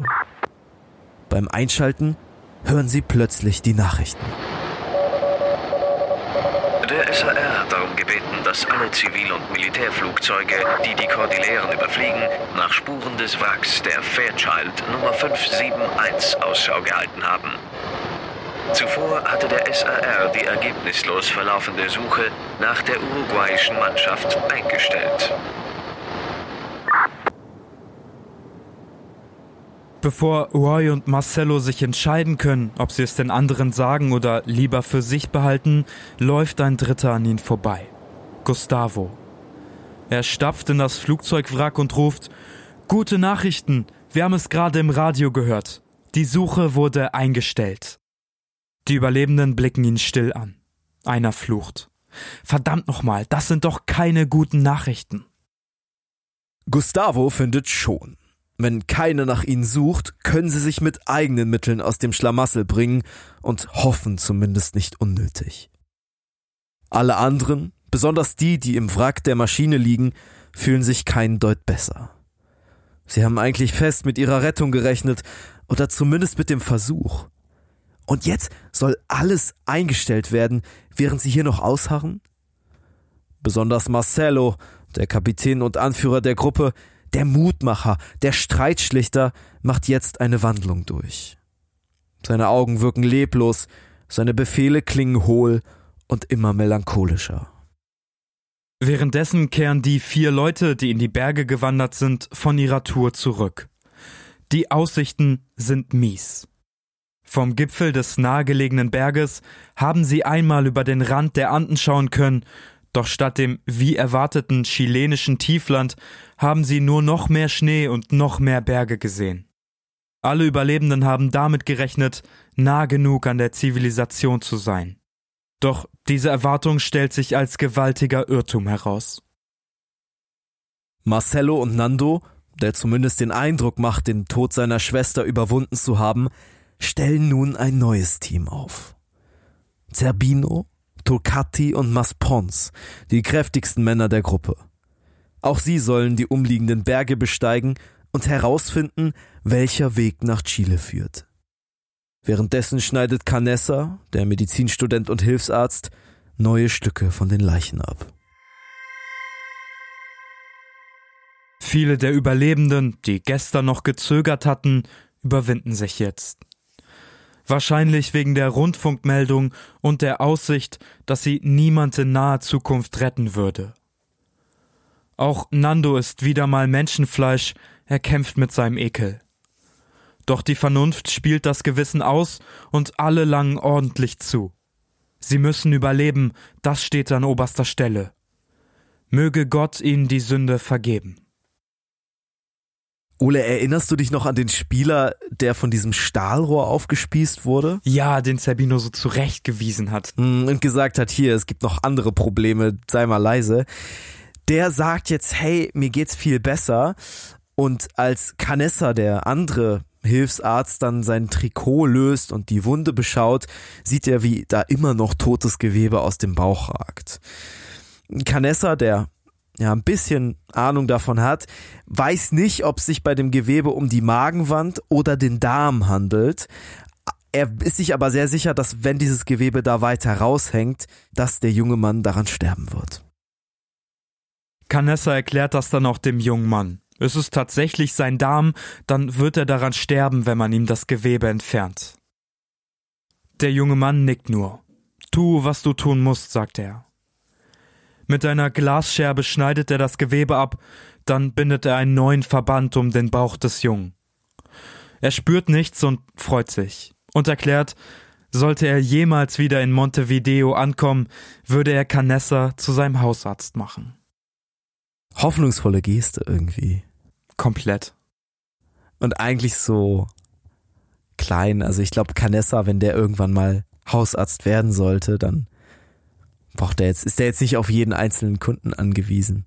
Ich glaube, es ist aber so ein schönes Bild, wenn du in so einer Extremsituation bist und dann so ein junger Mann dich freudenstrahlend anguckt und sagt, wenn ich wieder zurück bin, dann bist du mein Mann für alles, dann Ja. bist du mein Hausarzt. Und nicht falls ich wieder zurückkomme, sondern wenn. Also es ist nur noch eine Frage der Zeit, bis ich irgendwann in deine Praxis komme und alles ist gut. Das macht so viel aus.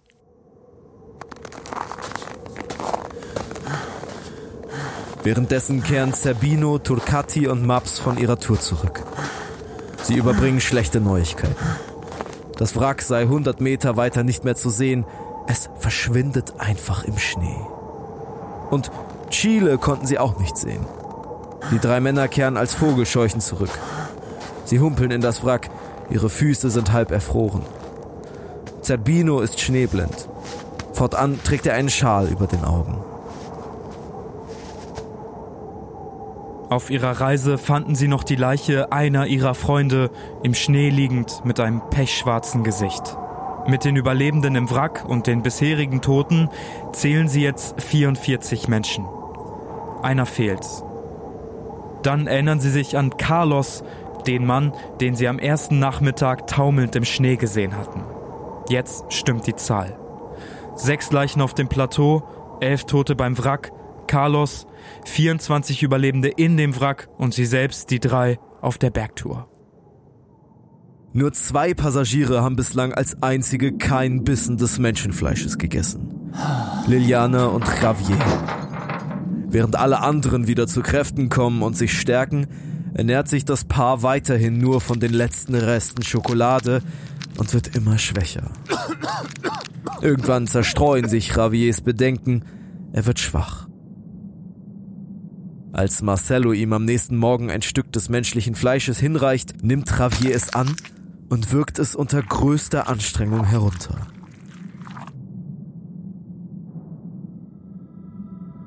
Eines Abends, kurz vor Sonnenuntergang, sitzen Javier und Liliana zusammen im Wrack. Sie planen ihre Zukunft, sie entscheiden sich, mehr Kinder zu bekommen, sobald sie zu Hause ankommen. Lilianas Körper ist ausgelaugt, sie hat zehn Tage des Hungers hinter sich. Ihre Wangen sind eingefallen und ihre Augen liegen tiefer in den Höhlen als früher. Dann krabbelt Liliana auf allen Vieren zur Ausgabe. Marcello gibt ihr ein Stück Menschenfleisch. Sie schaut es nicht an, sondern schluckt es einfach herunter. Ich glaube, dass man diesen Kampf, der in den Menschen vorgeht in so einer Situation, esse ich das jetzt oder esse ich das nicht, den kann man nicht nachvollziehen. Das ist einfach was, was in so einer Situation auf dich zukommt. Und dann bist du auch noch so religiös, das ist ja auch was, was wir hier überhaupt nicht nachvollziehen können eigentlich. Ja, ja, ist ein guter Punkt.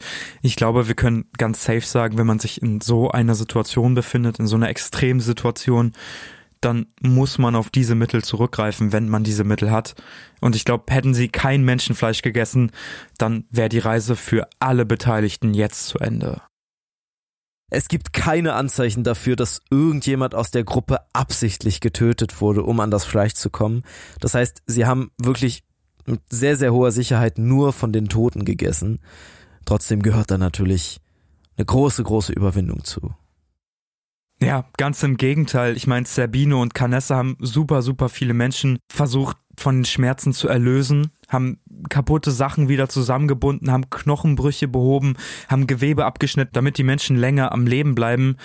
Und das ist irgendwie so surreal, jetzt darüber zusammen zu sprechen. Ich meine, wir sitzen hier in einem warmen Podcastzimmer, aber wenn man in so einer Situation ist, dann muss das alles unfassbar schlimm sein.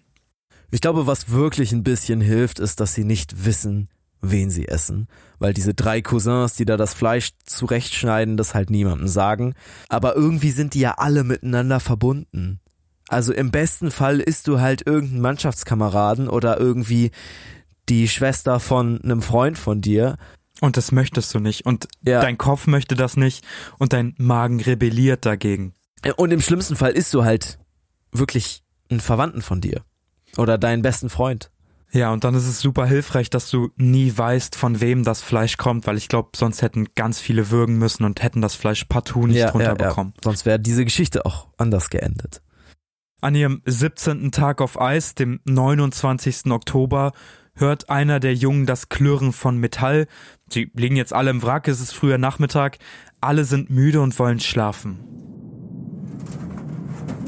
Roy, so heißt der junge Mann, reißt sich das Handtuch vom Kopf was er immer aufhat, damit sein Gesicht warm bleibt. Und merkt, sein ganzer Körper ist komplett mit Schnee bedeckt. Er steht auf, blickt sich um und sieht, dass überall Schnee liegt. Er guckt auch zum Eingang des Flugzeugwracks, überall liegt Schnee. Die Menschen, die dort vor ein paar Minuten noch geschlafen haben, die sieht Roy nicht mehr. Er scheint der Einzige zu sein, der nicht vom Schnee begraben wurde. Er buddelt sich dann schnell aus, hebt Kalitos und Canessa aus dem Schnee und dann wird ihm das ganze Ausmaß der Katastrophe gewahr. Ich spürte etwas Eisiges, Nasses im Gesicht und ein erdrückendes Gewicht presste mich so heftig zu Boden, dass mir die Luft aus der Lunge gedrückt wurde. Geduldig wartete ich ab, dass mein Leben zu Ende ging ich ließ meinen Widerstand ersterben. Es war vorüber. Keine Angst mehr, keine Anstrengung, nur bodenloses Schweigen und Ruhe. Dann klaubte eine Hand den Schnee von meinem Gesicht und ich wurde wieder in die Welt der Lebenden gezerrt. Jemand hatte durch über einen Meter Schnee einen schmalen Tunnel gegraben, um zu mir zu gelangen.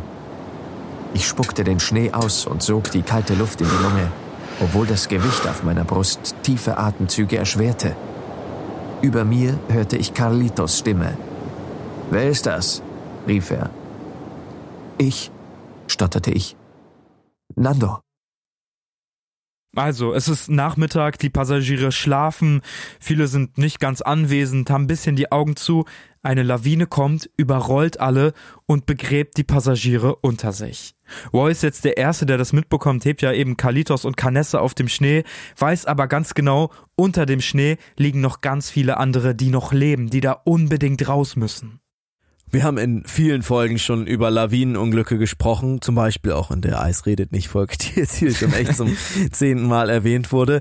Kleine Empfehlung an dieser Stelle nochmal. Aber das ist wirklich ein Problem. Also du musst da ganz schnell raus, weil du kannst ersticken, du kannst erfrieren, du kannst aber auch zerquetscht werden. Wenn die Masse des Eises groß genug ist, dann ist es einfach so schwer, dass es dich töten kann. Schnee ist so ein bisschen wie Sand, habe ich mir das immer vorgestellt, weil es, ich finde es schwierig, mir Schneemassen vorzustellen. Die wirklich schwer genug sind. Die ne? schwer genug sind, dass sie dich unter dich begraben, aber es ist dann in dem Fall tonnenschwer. Du musst aufpassen, dass du dann noch vernünftig atmen kannst und wenn du nicht mehr atmen kannst, was ja logisch ist, wenn Schnee auf deinem Gesicht liegt, Schnee über dir liegt, dann hast du vielleicht 60 Sekunden, 90 Sekunden und dann stirbst du. Die wenigen, die sich aus dem Schnee befreien können oder durch andere befreit wurden, graben wie wild nach dem Rest.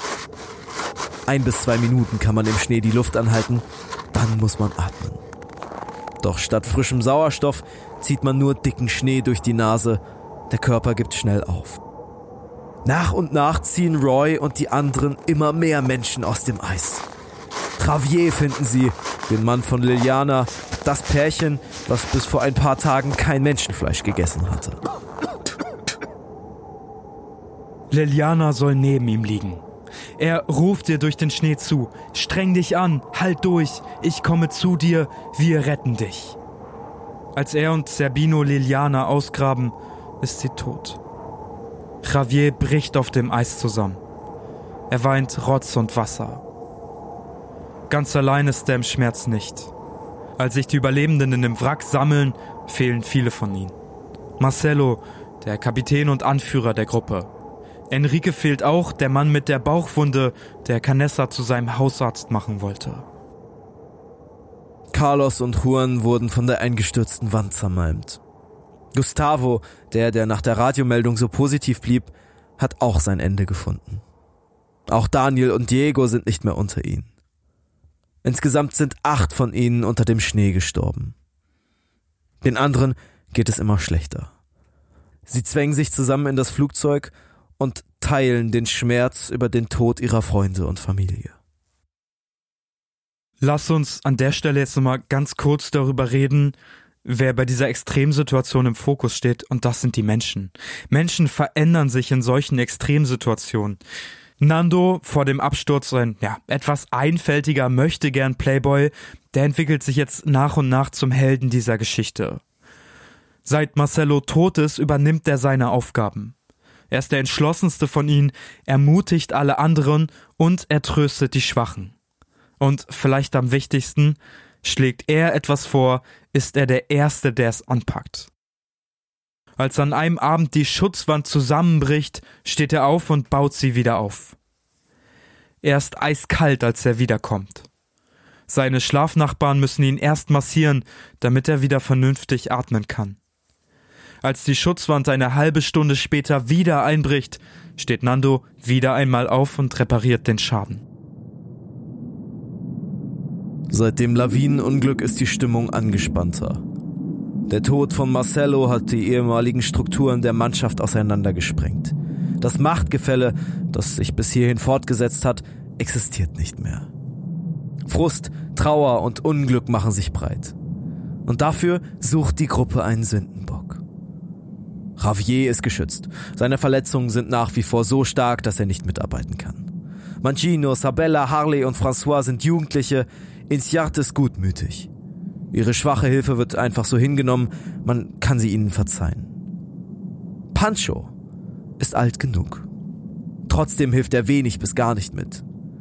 Und er ist kein Teil der alten Old Christian Mannschaft. Er bietet sich geradezu als Sündenbock an. Roy wird immer labiler. Er weint oft und spricht, wenn er es tut, in einer hohen kindlichen Stimme. Carlitos, vor dem Ausflug oft schwächlich, wird zunehmend verantwortungsbewusster. Er arbeitet härter mit als vorher und hilft zusätzlich beim Schneiden des neuen Fleisches. Zerbino, der zweite Arzt der Gruppe, hat sich von seiner Schneeblindheit mittlerweile erholt. Er sammelt das Geld und die Dokumente der Toten ein und agiert so ein bisschen als Detektiv. Er geht zum Beispiel nächtlichen Ruhestörungen nach. Canessa, der erste Arzt im Bunde, entpuppt sich immer mehr als schwieriger Mensch. Er wirkt nervös und verkrampft, bekommt ständig Wutanfälle und benimmt sich immer sturer. Nur einer hat wirklich Einfluss auf ihn. Nando. Der Umgang mit Canessa war immer schwierig gewesen. Mit seinem widersprüchlichen Charakter hatte er in der Schule ununterbrochen Schwierigkeiten und es schien, als würde seine Mutter ständig in das Büro des Schulleiters bestellt, wo sie wieder einmal ein Gespräch über Canessas Regelverstöße erdulden musste. Er ließ sich einfach nichts sagen. Canessa besaß beispielsweise ein Pferd und ritt damit jeden Morgen zur Schule, obwohl die Christian Brothers ihm mehrmals verboten hatten, das Tier auf das Schulgelände mitzubringen. Canessa setzte sich einfach darüber hinweg. Ich finde es so interessant, wie sich die Gruppendynamik ändert und dass Canessa, der ja am Anfang wirklich komplett das Ruder in der Hand hatte, das dann an Marcello weitergegeben wurde. Jetzt hat Nando irgendwie die Kontrolle über die Gruppe und Canessa degeneriert so ein bisschen, habe ich das Gefühl. Ich glaube, Canessa ist in so einer extremen Situation ein mustergültiger Mann. Den kann man strapazieren, der hat seinen eigenen Willen, der kann befehligen, der kann zu Leuten sagen, ey, das ist jetzt nicht so schlimm, mach mal das weiter und so. Das ist ein super, super starker Mann. Aber diese extreme Situation ist für ihn irgendwie besonders hart, weil nicht sein Leben bedroht ist, sondern auch das Leben von vielen Menschen, die er super, super gerne hat. Und ich glaube, dass sein Charakter und die Emotionen sich so ein bisschen vermischen und dann eine explosive Mischung daraus machen. Ja, er ist wahnsinnig emotional, ne? Und er scheint ja sich auch zumindest im Alltag nicht so wahnsinnig an Regeln zu halten. Ja, ich glaube, er hat sich immer schlechter im Griff. Wir können dazu sagen, seine Mutter hat ihn damals für Rugby und Medizin eingeschrieben, weil die Eltern relativ schnell wussten, hey, das ist irgendwie ein Typ, der ist aggressiv, der hat gern irgendwie die Kontrolle und die wollten diese Eigenschaften in eine positive Richtung lenken. Es hat bislang ziemlich gut geklappt. Aber die schlummern in ihm, ne? Die schlummern in ihm. Die schlummern in ihm und durch diese ganzen, durch diese absolut krassen Zahlen, jetzt dass Menschen sterben vor seinen Augen, werden diese Eigenschaften einfach herausgedrückt und Canessa ist nicht mehr der besonnene Arzt von Anfang, ja, sondern ja. halt irgendwie ein impulsiver, wutanfälliger, zorniger Mensch ja, die Emotionen brodeln in ihm raus, er kann die jetzt nicht mehr unter Verschluss halten und das macht sich auch für alle anderen bemerkbar. Einem der Überlebenden geht es immer schlechter. Arturo. Er wird schwächer und fiebert. An einem Abend fängt er an zu fantasieren. Von einem Bauern und einem Milchwagen. Pedro legt sich zu ihm und nimmt ihn in den Arm. Am nächsten Tag liegt Arturo halb im Koma, halb im Fieberwahn. Die Nacht ist so kalt, dass sie Arturo aus der Hängematte auf den Boden betten. Er ist ruhiger, dann schläft er ein. Minuten später ist er tot. Zerbino versucht noch, ihn mit künstlicher Beatmung wieder ins Leben zu holen, doch es ist zu spät. Am Morgen des 17. November erwachen die Überlebenden das erste Mal unter strahlend blauen Himmel. Sie haben in den letzten Wochen viel geredet und viel geplant. Jetzt stehen die Sterne günstig. Die drei stärksten von ihnen, Nando, Canessa und Vincentin, packen ihre Rucksäcke. Darin Fleisch in Socken, Wasser, Sitzbezüge und eine Reisedecke. Sie wissen ganz genau. Bleiben sie länger im Wrack, wird die Zahl der Toten steigen. Und niemand sucht nach ihnen. Ihre Angehörigen haben sich mit Sicherheit schon damit abgegeben, dass sie alle gestorben sind. Also Flucht nach vorne. Die drei sollen schauen, wo es weitergeht. Und so stapfen Nando, Canessa und Vincentin. Wir können ihn jetzt auch einfach nach seinem Spitznamen nennen, denke ich. Tintin. Tor und ich hatten große Probleme, aber Tintin ist sein Namen. Spitzname. Ja. Wie der, äh, ist das ein Detektiv? Genau, der Hauptcharakter aus dem, von Tim und Struppi. Auf, Genau. Im Original heißt er Tintin oder Tintin. Tintin. So wird Vincentin genannt. Irgendwie ganz süß. Ist ein süßer Spitzname, Ein süßer Spitzname. Der so geht, so passt, ne? Ja, kommen wir gleich nochmal drauf. Aber sie stapfen jetzt los. Das sind die drei, auf denen jetzt die gesamten Hoffnungen der Gruppe liegen. Und die finden jetzt auch das Heck des Flugzeugs. Das, was ja beim Absturz abgefallen ist. Dort stürzen sie sich auf die herumliegenden Koffer, durchsuchen sie, finden auch ganz viele nützliche Dinge. Pullover, Jeans, Socken, Skiausrüstung, noch mehr Schokolade. Im Heck liegt ein Paket Zucker, Fleischpasteten, eine Flasche Rum und ganz viele Stangen Zigaretten. Sie lassen sich viel Zeit bei ihrer Rückkehr und erreichen das Wrack in der ersten Dezemberwoche. Alle freuen sich über die neue Kleidung. Sie verspricht zumindest einen kleinen Teil Wärme in dem eiskalten Wrack. Doch so gut die Nachrichten auch scheinen, Nando, Canessa und Tintin haben Chile immer noch nicht entdeckt. Wieder hatten sie vom Berggipfel über die Landschaft gespäht, doch statt dem grünen Tiefland Chiles nur Schnee, Eis und Berge gesehen. Niemand wird sie holen. Das wissen sie.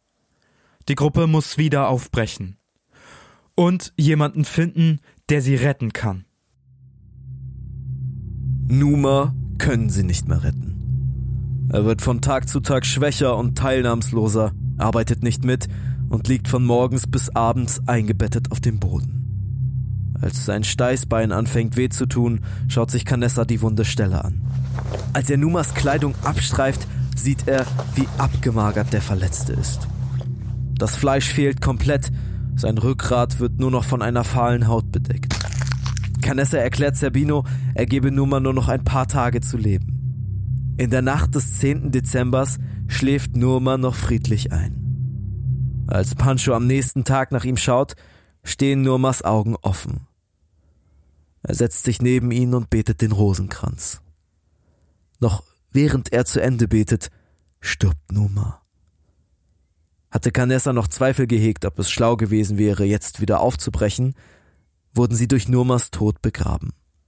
Sie können jetzt einfach nicht mehr warten.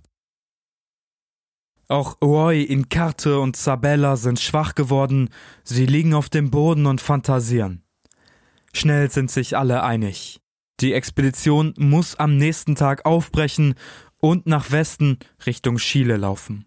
Bevor sie an diesem Abend das letzte Mal ins Flugzeug steigen, nimmt Nando die Cousins Strauch die Nahrungsverteiler an die Seite. Er erklärt, wenn die Vorräte knapp werden würden, dürfen sie die Leichen seiner Schwester und seiner Mutter aufschneiden und essen. Wenn es eine Frage des Überlebens ist, sollen sie es tun. Die Cousins erwidern nichts, doch der Ausdruck ihrer Gesichter verrät, wie bewegt sie von dem sind, was Nando gesagt hat. Ja, und jetzt machen sich also wieder die drei Stärksten der Gruppe bereit. Canessa, Nando und Tintin, die drei, die sich schon vorher auf Expedition begeben haben und das Heck der Maschine gefunden haben. Und sie sind diesmal ja ein bisschen besser ausgerüstet. Sie haben jetzt insgesamt mehr Klamotten und ziehen sich deswegen auch dicker an. Nando trägt zum Beispiel drei Paar Jeans und sechs Pullover. Tintin trägt genauso viel. Die hatten ja keine Winterjacken oder so. Die waren ja alle in der Erwartung aufgebrochen, im Süd sommerlichen Chile zu landen. Ja, dann ersetzen drei Paar Jeans einfach eine Skihose. Das ist auch, also die Stimmung in dieser, an diesem Tag ist sehr, sehr angespannt. Ich glaube auch sehr, sehr gedrückt. Ja, weil, weil sie ganz genau Chance wissen, ist. wenn die das nicht schaffen, dann werden dann wir hier bleiben. Ja, ja, und dann ja. werden wir hier alle umkommen. Die sind jetzt am besten ausgerüstet und es sind die stärksten. Wenn, wenn die es nicht schaffen, dann werden wir niemals weiterkommen. Leute, wir sind wild und fremd. Wir müssen uns jetzt ganz genau diese Gruppe angucken und vielleicht auch so ein bisschen darüber urteilen, ob das die richtigen Menschen sind, die starten. Also Nando, Tintin und Canessa. Fangen wir an mit Tintin, würde ich sagen. Der gilt von Anfang an als einer der kräftigsten in der Gruppe. Nando hat in seinem Buch am Anfang beschrieben, Tintin hatte Beine wie Baumstämme. Ja, der hat mittlerweile wahrscheinlich auch viel Gewicht verloren, ist aber immer noch ein super kräftiger Typ. Sein Charakter ist allerdings ein bisschen schwierig. Nando äußert sich da selber später nicht zu, aber andere Quellen belegen, dass er emotional einfach völlig aufgebraucht ist und mittlerweile auch gar keine eigenen Entscheidungen trifft. Der ist also so ein bisschen wie so ein Roboter. Ja, und könnte an der Stelle schon ein klarer Laster für die Gruppe werden.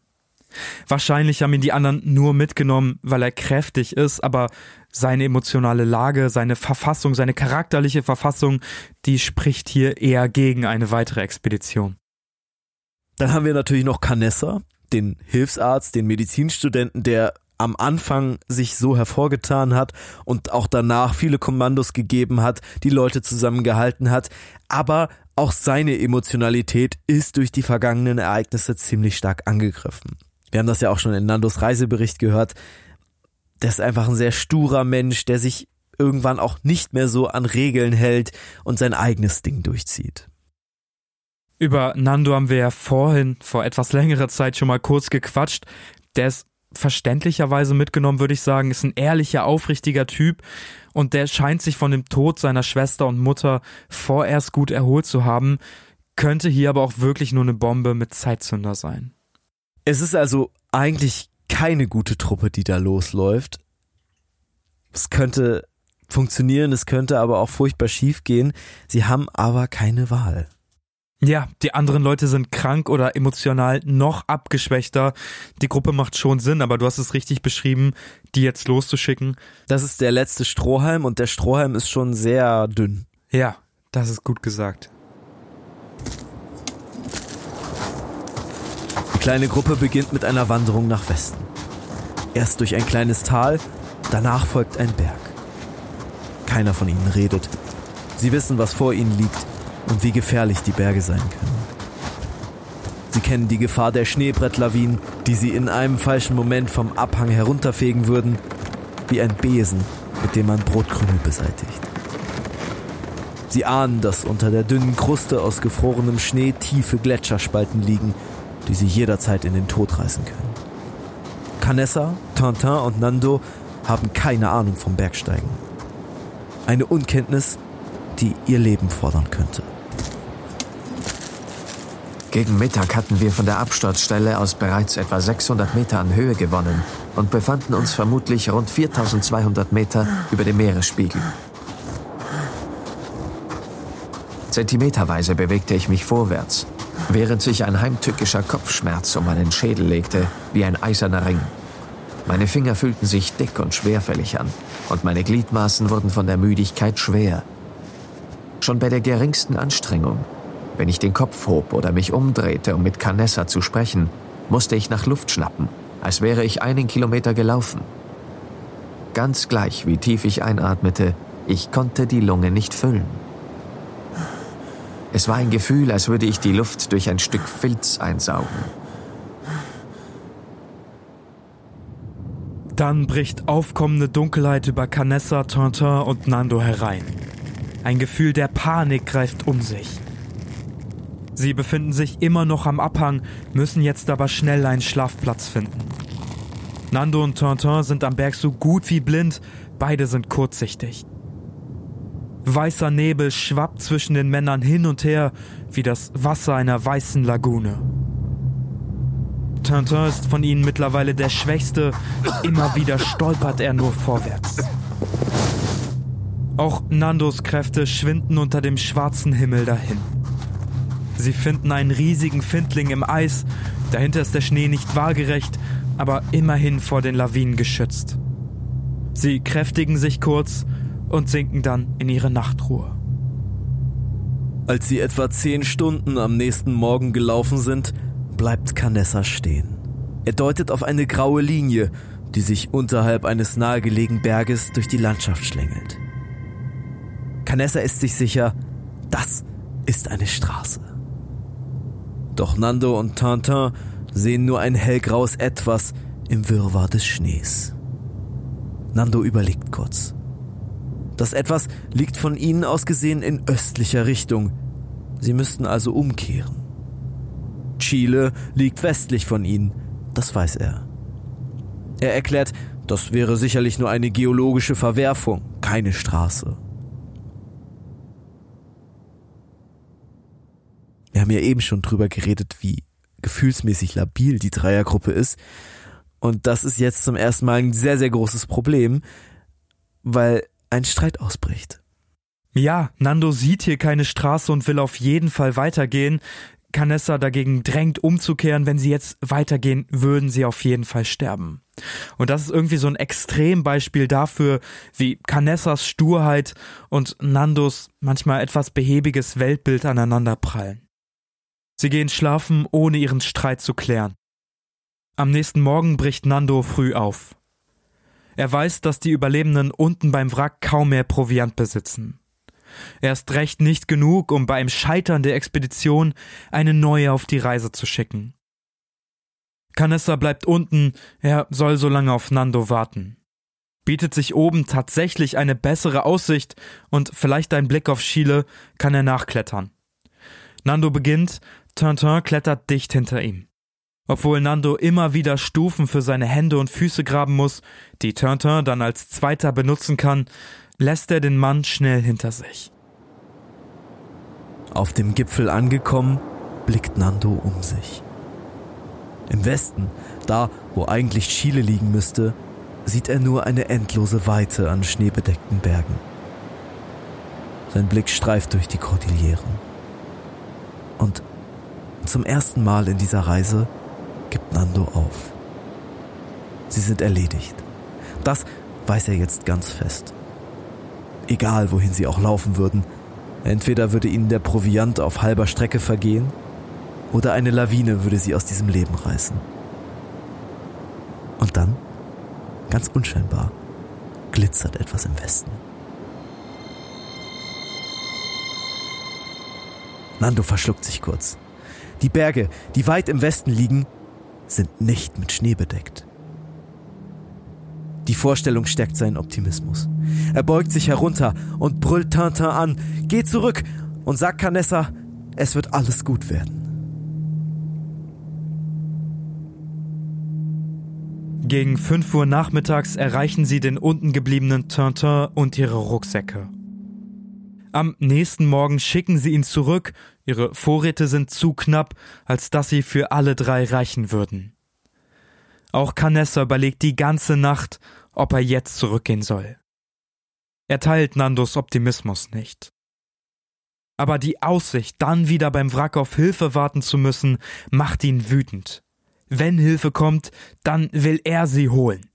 Ihnen Bescheid sagen, welches Unglück sich in den letzten Wochen und Monaten hier ereignet hat. Welche Qualen die Männer und Frauen durchstehen müssen und wie viele ihnen noch bevorstehen würden. Dann schläft er ein. Fernando und Canessa beginnt ein Todesmarsch. Sie rutschen den Berg hinunter, hangeln sich über Flüsse und liegen sich strahlend in den Armen, als sie die ersten Pflanzen sehen. Nur Menschen lassen sich noch nicht blicken. Ihr Marsch dauert jetzt schon neun Tage, beide sind ausgelaugt und völlig fertig. Die Rationen werden immer knapper, beide beginnen Gras zu essen. Canessa fällt immer weiter zurück, nur Nando kämpft sich bis nach vorne durch.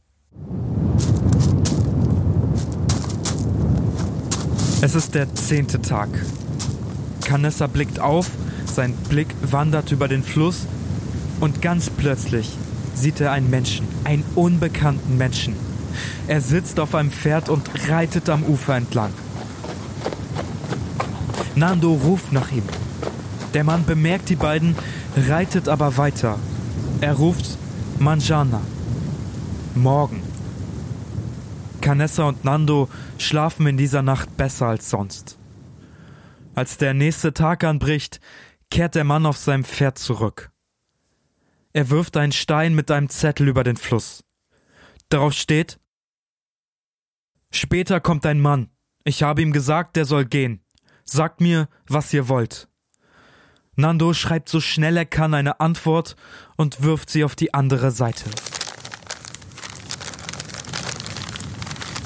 Ich komme von einem Flugzeug, das im Gebirge abgestürzt ist.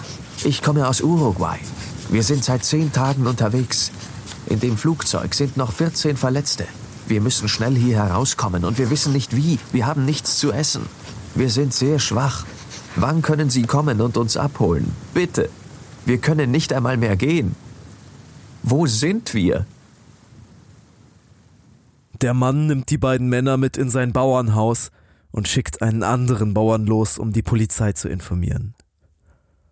Canessa und Nando schaufeln sich mit Essen voll und gehen dann müde und erschöpft, aber trotzdem glücklich ins Bett. Endlich sind sie gerettet worden.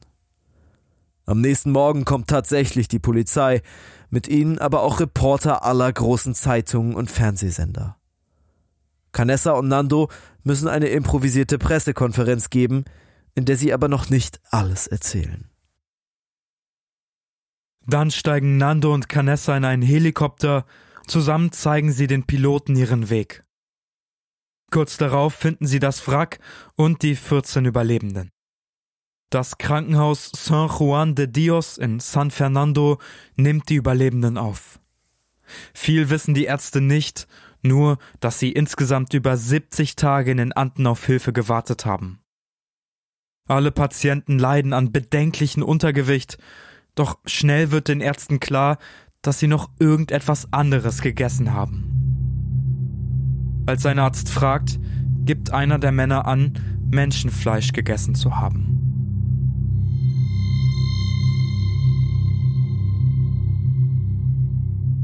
Die Geschichte der Rettung der jungen Uruguayer nach zehn Wochen in den Anden war sensationell genug, dass sich Zeitungen und Rundfunksender der ganzen Welt für die Geschichte interessierten. Als dann bekannt wurde, dass die Überlebenden das Fleisch von Toten gegessen hatten, drehten die Medien durch.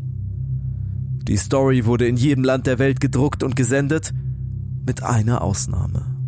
Uruguay berichtete nichts vom Kannibalismus. Nicht wegen einer Zensur, sondern einfach, weil das Land abwarten wollte, was die Überlebenden selbst berichten. Für 29 Menschen, die mit der FH 227 gestartet waren, hatte es keine Heimkehr gegeben. Die Rettung der 16 Überlebenden brachte dann die Bestätigung ihres Todes. Jedes Mitglied dieser Familien musste damit fertig werden, dass der Ehemann, die Mutter oder der Sohn nicht nur gestorben waren, sondern vielleicht sogar gegessen wurden. Doch die Familien scharten sich einmütig um die 16 Überlebenden. Sie bewiesen den gleichen Mut und die gleiche Selbstlosigkeit wie ihre gestorbenen Töchter, Söhne, Schwestern, Mütter und Väter. Wenn ich mit den anderen Überlebenden zusammen bin, teilen wir uns ohne Worte mit, was es über die Zeit in den Bergen zu sagen gibt. Über viele Jahre hinweg reichte mir die Gewissheit, dass diese Freunde und meine engsten Angehörigen wussten, was ich durchgemacht hatte. In den Anden lebten wir von einem Pulsschlag zum nächsten. Jede Sekunde war ein Geschenk. Seither war ich bestrebt, stets nach dieser Devise zu leben, und es hat mein Dasein mit so vielen Wohltaten erfüllt, dass ich sie nicht mehr zählen kann. In den Anden haben wir immer gesagt, Luft holen, noch einmal Luft holen. Solange du atmest, lebst du noch. Das ist auch nach so vielen Jahren der beste Rat, den ich erteilen kann. Genieße Sie Ihr Dasein. Leben Sie jeden Augenblick. Vergeuden Sie keinen Atemzug. Tore, wir haben einen unfassbaren Hintergrund mittlerweile, was historische Expeditionen angeht. Wir haben auch leider mittlerweile einen großen Kontext, was Unglücke bei Expeditionen angeht. Und trotzdem hat die Geschichte uns unfassbar berührt. Und wir können da jetzt noch lange drüber diskutieren, wo die Schuld lag, warum man Menschenfleisch gegessen hat, was Recht und was Unrecht ist. Nur, ich finde, wir sollten das heute alles ausklammern. Wir sollten die Zeit, die wir jetzt noch haben, darauf konzentrieren, den Menschen zu gedenken, die bei dem Unglück gestorben sind. Normalerweise machen wir das bei Wild und Fremd nicht, aber ich glaube, auch mir ist es irgendwie in letzter Zeit aufgefallen, dass man solche Unglücke oft einfach so runter erzählt und dass die Leute, die dabei sterben, natürlich logischerweise keine große Rolle in der Geschichte mehr spielen, weil sie tot sind, weil sie nichts mehr zur Handlung beitragen und trotzdem ja eine riesig große Lücke in das Leben der Angehörigen und der Verwandten reißen. Deswegen machen wir das jetzt einfach. Wir nehmen uns jetzt einfach die Zeit und gehen nochmal jede Person durch, die bei diesem Unglück gestorben ist. Vielleicht ist das unsere Form des Gedenkens. Ich weiß es nicht. Ja, es ist irgendwie unsere Form, den angemessenen Respekt dieser Geschichte gegenüberzubringen. Wir starten mit Gaston Chadi 23. Jorge Seré, 20. Gido Gelsi, 23. Ovidio Barreto, 26. Ramon Resende, 30.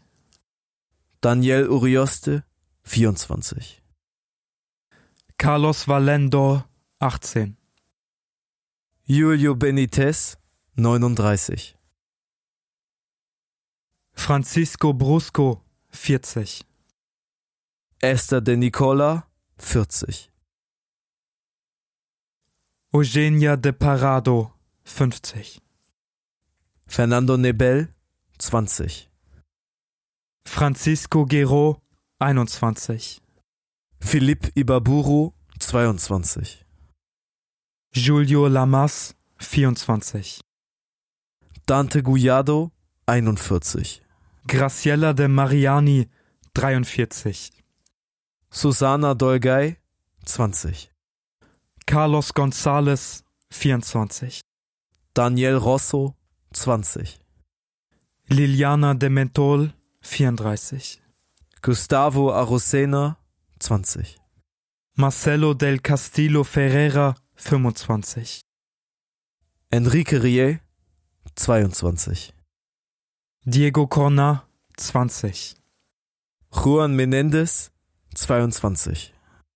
Arturo Polier, 21. Rafael Vasquez, 22. Und Numa Pesquera, 25. Das war's von uns mit dieser doch sehr bewegenden Geschichte. Ich hoffe, sie hat euch trotzdem gefallen. Wenn sie euch gefallen hat, dann schaut doch gerne mal auf Steady vorbei. Wir haben den Link in die Show Notes gepackt und ansonsten freuen wir uns natürlich über eine Bewertung, über einen Kommentar. Schreibt uns gerne auf Instagram at wild und fremd oder eine Mail info at wildundfremd.de, wenn euch was gefallen hat oder wenn euch was nicht gefallen hat. Wir sind immer sehr, sehr offen für Kritik. Besonders bei der Folge heute sind wir super, super offen. Wenn euch was aufgefallen ist, was wir in der Story nicht verarbeitet haben, dann können wir da gerne nochmal drüber quatschen. Ansonsten dickes, dickes Dankeschön an unsere Outlaws auf Steady, die da wären. Helge Dilger, Daniel Eid, Triton Fischbart, Sandra Frese, Nico Grundhöfer, Frederik Hanke, Luke Hasselsbart, Nicole Kuhlemann, Simone Lersch, Sandrine May, Daniel Wiss, Zucht und Zucker, Sandra Straub Astrid Berggold und Margarete Ottlick. Vielen Dank an euch, natürlich auch an alle anderen Steady-Supporterinnen und Supporter und an euch, liebe Hörerinnen und Hörer. Es ist unfassbar wichtig, dass ihr dabei seid. Es ist unfassbar schön, eure Nachrichten zu lesen, eure Kommentare, eure Bewertungen. Und wir freuen uns sehr auf die nächste Folge. Ich glaube, ich kann schon ein bisschen versprechen, mit 70%iger Wahrscheinlichkeit, die wird ein bisschen fröhlicher. Ich glaube, dazu muss ich nicht mehr viel sagen. Richtig, richtig cool, dass ihr so lange dabei wart. Wir wissen noch nicht genau, wie lange die Folge gehen wird, aber ich denke, es wird die eine Stunde Marke crashen. Ja, locker, locker, locker, locker. Locker, flockig. Ich hoffe, wir rattern nicht in die zwei Stunden. Das äh, würde ich mir beim Genau. die Grenze Wir setzen. sehen es auf jeden Fall in sieben Tagen. Wir freuen uns anders darauf. Liebe, liebe Grüße. Vielen Dank, dass ihr dabei seid. Bis nächste Woche. Macht es gut. Ciao.